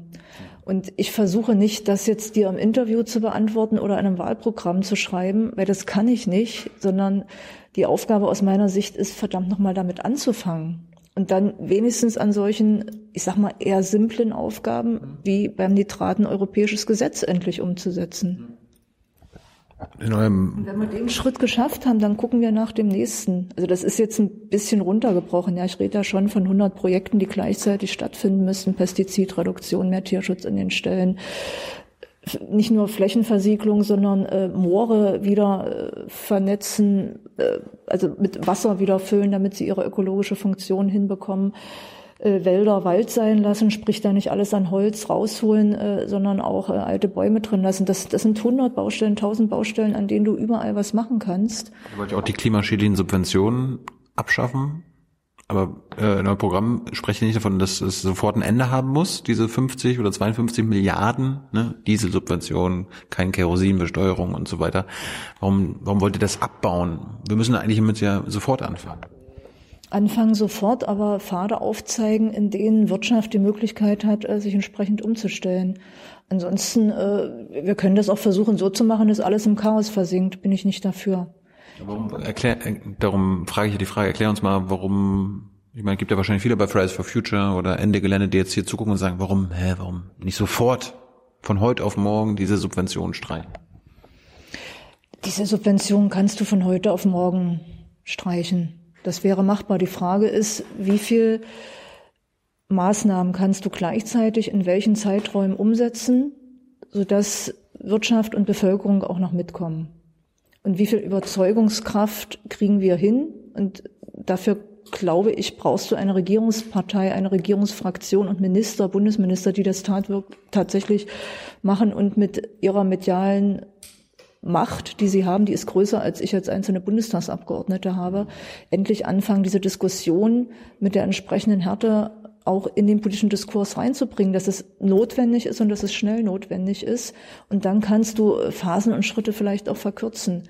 Aber wir reden eigentlich erst seit der Hitze Sommer 2018 und 2019 im Wetterbericht Eingang gefunden hat und seitdem Fridays for Future auf der Straße ist. Eigentlich reden wir erst seitdem tatsächlich in Deutschland, dass Klimaschutz stattfinden muss. Das ist vorher ein, ein Wischiwaschi-Diskurs gewesen, der versucht wurde, das Ganze auf die Zeitschiene zu schieben. Und das hat jetzt das erste Mal eine Änderung erfahren. Das, obwohl ihr auch schon mal in der Regierung wart. Ne? Wir haben damals in der Regierung noch nicht von Kohleausstieg geredet, das ist richtig. Und warum seid ihr damals nicht auf die Idee gekommen? Ich meine, das habt ihr doch damals schon gewusst, dass das auch schädlich ist. Dass es schädlich ist, haben wir gewusst. Deshalb haben wir versucht, Garzweiler zu verhindern in Nordrhein-Westfalen beispielsweise, auch weil dort massenhaft äh, Dörfer abgebaggert werden sollten. Das haben wir nicht geschafft, das haben wir nicht gegen die SPD durchgesetzt bekommen. Aber ähm, wie radikal das Ganze stattfinden muss, wenn bis 2020 eigentlich überhaupt nichts passiert ist, das konnten wir vor 15 Jahren nicht wissen. Wir sind schon davon ausgegangen, dass sich jede Bundesregierung an internationale Klimaschutzabkommen gebunden fühlt. Das hätte meine Fantasie damals zumindest überstiegen, dass das komplett ignoriert wird. Über 10, über 15 Jahre im Prinzip nichts passiert. Das ist naiv. Ich wusste nicht, was ich heute weiß. Wenn das naiv ist, ja. Ähm, beim Verkehr müssen wir ja auch dafür sorgen, dass der, also aus dem Verkehrssektor weniger Emissionen ausgestoßen werden. Und ich glaube, ihr fordert ja auch quasi das Ende des äh, Verbrennermotors, also in Sachen, keine Ahnung, 2030, 2035 keine Neuzulassung mehr von Verbrennerautos. Aber was kann denn von heute auf morgen für den Verkehr getan werden? Also ich erinnere mich noch, äh, Ölkrise damals in den 70ern bei euch in der BRD. Äh, nee, bei, bei denen in der BRD, sorry äh, war jetzt zum Beispiel sonntags die ungeraden, äh, also die ungeraden Autoschilder und samstags die anderen. Wäre, nicht alle immer fahren, genau. wäre das eine Option jetzt auch? Ich glaube, es gibt intelligentere äh, Mittel. Also ich meine, kann durchaus sein, dass du mit deinem Nummernschild genau am anderen Wochenende deine Freundin, deine Mutter besuchen möchtest. Das halte ich nicht für das klügste Instrument. Ja, aber wir müssen ja irgendwie die, den äh, wer, wer, Nahverkehr ausbauen ist das erste und wichtigste. Dafür sorgen, dass Busse besser finanziert werden als das Auto äh, die Bahnpreise weiter reduzieren. Da hat ja jetzt sogar diese Bundesregierung mit angefangen, ein bisschen spät, aber es ist ein erster Schritt in die richtige Richtung. Äh, Radverkehr hat sich Andreas Scheuer, ja, dieser Bundesverkehrsminister, letzte Woche im Parlament in die Brust geworfen, dass er jetzt was für den Radverkehr macht. Sage ich herzlichen Glückwunsch, 30 Jahre zu spät. Aber wenigstens da passiert jetzt etwas. Ähm, das heißt, auch relativ einfache Mittel, womit man anfangen kann, man muss es nur machen. Aber ich meine, es gibt ja dann so oder so, selbst wenn ihr den ÖPNV ausbaut, äh, Bahn attraktiver macht, gibt es ja trotzdem noch 60 Millionen angemeldete Kfz in Deutschland. Die können ja quasi legalerweise von heute, kannst, die kannst du jederzeit benutzen. Das muss ja dann trotzdem irgendwie eingeschränkt werden, dass das nicht mehr passiert. Ich kenne jede Menge Leute, die lieber mit dem Zug fahren würden als mit dem Auto, die Berufspendler sind und äh, wenn sie die Möglichkeit hätten, gerne auf den Zug umsteigen würden. Wenn das nicht exorbitant teurer oder umständlicher für sie ist. Deshalb glaube ich schon, du kannst die Autos, ich meine, was sollen die Leute machen, wenn du sie jetzt von heute auf morgen verbietest, keiner darf mehr Auto fahren, würden die Leute nicht mehr von A nach B, sprich zum Arbeitsplatz oder teilweise zur Kita kommen. Wäre jetzt ein weiter. Bitte? Das ist ein Dilemma. Aber du hast ja vorhin auch gesagt, wir können nicht mehr auf die individuelle Ebene gehen. Was kann denn die Politik da machen? Nochmal, Bahnfahren günstiger machen, öffentlichen Personennahverkehr in den Städten besser ausbauen. Aber die Autos nicht anfassen. Und den Umstieg äh, auf alternative Antriebstechnologien befördern. Und ob das ist Elektroauto oder Wasserstoff ist, das will ich ehrlich gesagt nicht entscheiden. Das sollen Techniker. Ich, ich, ich rede ja, ich rede ja, über, ich rede ja über die 60 Millionen Verbrennerauto, die jetzt äh, in der Garage von jedem Einzelnen stehen. Keine Neuzulassung. Ja, aber was passiert mit denen, die schon äh, zugelassen sind? Die wirst du noch kaputt fahren dürfen. Wir sind bisher nicht an dem Punkt, wo ich sagen würde, du musst individuelle Freiheitsrechte so weit einschränken, dass bei jedem das Auto aus der Garage rausgeholt wird. An dem Punkt sind wir noch nicht. Es gibt wesentlich wirksamere Maßnahmen, die vorher ergriffen werden können. Kohleausstieg, das Kohleausstiegsgesetz, was diese Bundesregierung jetzt macht, muss die nächste Bundesregierung verschärfen. Das reicht nicht aus, was da beschlossen worden ist.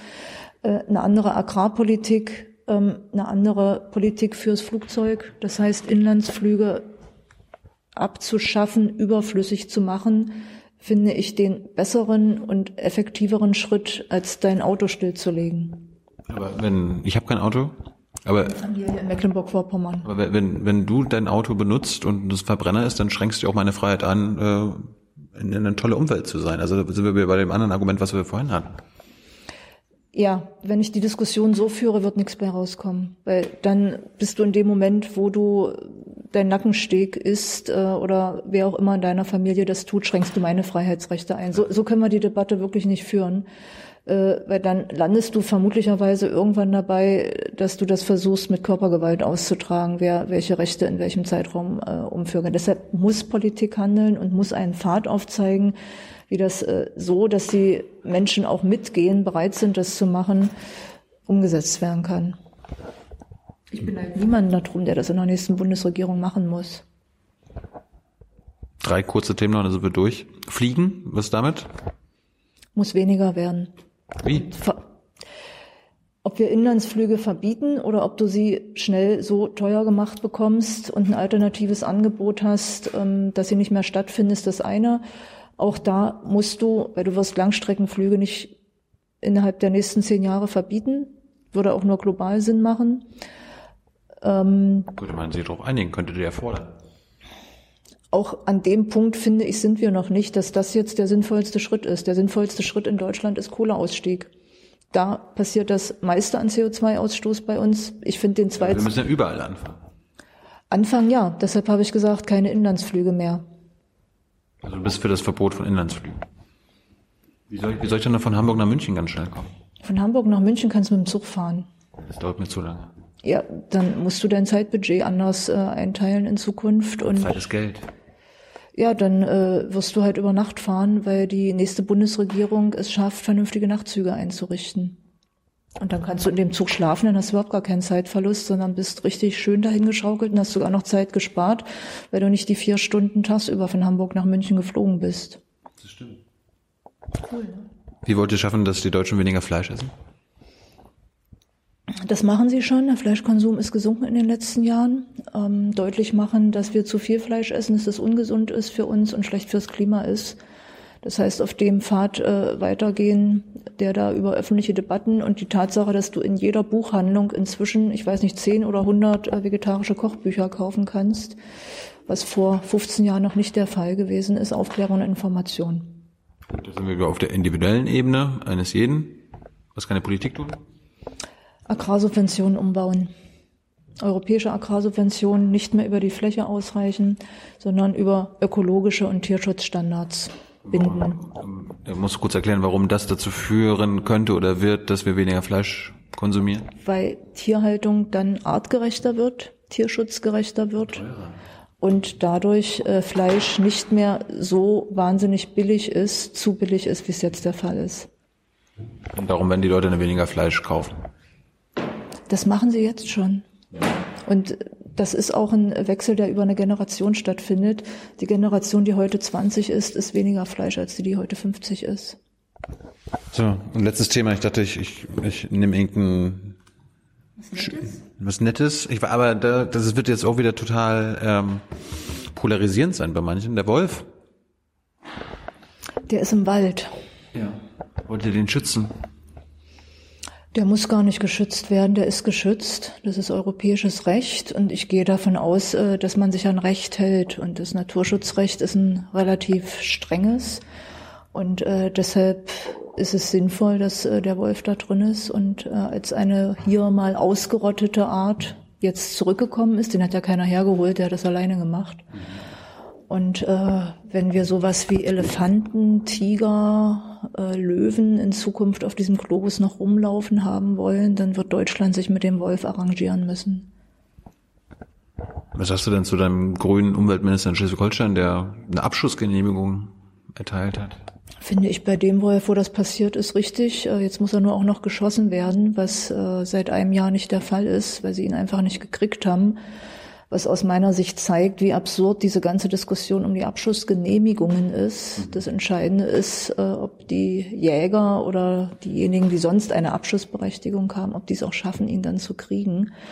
Aber der hat äh, viele Schafe gerissen und äh, ich finde es sinnvoll, dann einen solchen Wolf auch zu schießen und das äh, wird die Wolfspopulation auch nicht ähm, erledigen. Glaube ich auch nicht. Aber du sagst es ja gerade, die Schafe. Eigentlich ist ja das Problem, die was Schäfer haben, ist ja, dass sie damit nicht genug Geld verdienen und jedes Schaf quasi wirklich ein finanzieller, starker finanzieller Verlust ist. Was kann man denn für die Schäfer tun? Den Antrag der Grünen im Deutschen Bundestag endlich umsetzen, eine Weidetierprämie einzuführen. Musst du uns natürlich erklären, was das bringen soll. Das heißt, dass die Schäfer einen festen Betrag pro Tier bekommen würden so dass sie eine völlig andere ökonomische Grundlage bekommen. Die, die deutsche Schafhaltung draußen auf der Weide, also sowas wie Wanderschäfer und so, das geht mit oder ohne Wolf krachen, wenn da keine andere Einkommensmöglichkeit geschaffen wird. Was für den Naturschutz eine Katastrophe wäre, weil die für den Naturschutz einen wahnsinnig wichtigen Beitrag leisten, die Wanderschäfer, die Schafhaltung, die auf der Weide stattfindet. Und die können über Fleisch und Wolle kein Einkommen erwirtschaften. Das ist nicht möglich unter den Bedingungen, die wir hier in Deutschland haben. Ich weiß nicht, ob du Schaffleisch isst, ob du einen Wollpullover hast aus deutscher Wolle, gar kein Fleisch. Äh, wobei Schaffleisch könntest du eigentlich mit gutem Gewissen essen. Okay. Ja, also wenn das nicht aus Neuseeland kommt, sondern aus Deutschland, ja. Beim Döner ist es okay.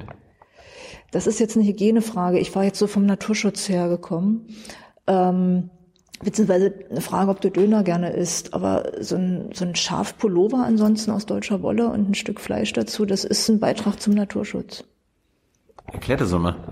Naja, die, die halten die Weiden frei. Das sind sehr artenreiche Bereiche. Ja. So, eine, so eine Wiese, die von einem Schaf beweidet wird, die dort äh, Büsche wegnehmen, äh, die einen Magerrasenstandort im Zweifelsfall pflegen. Also das sind artenreiche Biotope, die damit freigehalten werden von Verbuschung und von Bewuchs. Und dann kommt auch gleich noch natürlicher Dünger auf die Fläche drauf, da wo er vielleicht dann neues Biotop schafft, also eins mit mehr Nährstoffen. Man kann ich das Schaf doch nicht töten und essen.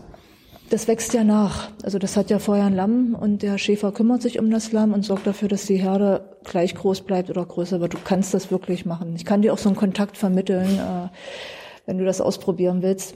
Aber wie gesagt, die kriegen vom Fleischverkauf und vom Wolleverkauf kein Einkommen in Deutschland hin. Und deshalb braucht es, wenn wir die behalten wollen, die Schafhaltung, nicht das Abschießen vom Wolf, sondern Geld für die Schafhalter. Und das hört sich alles sogar super logisch an.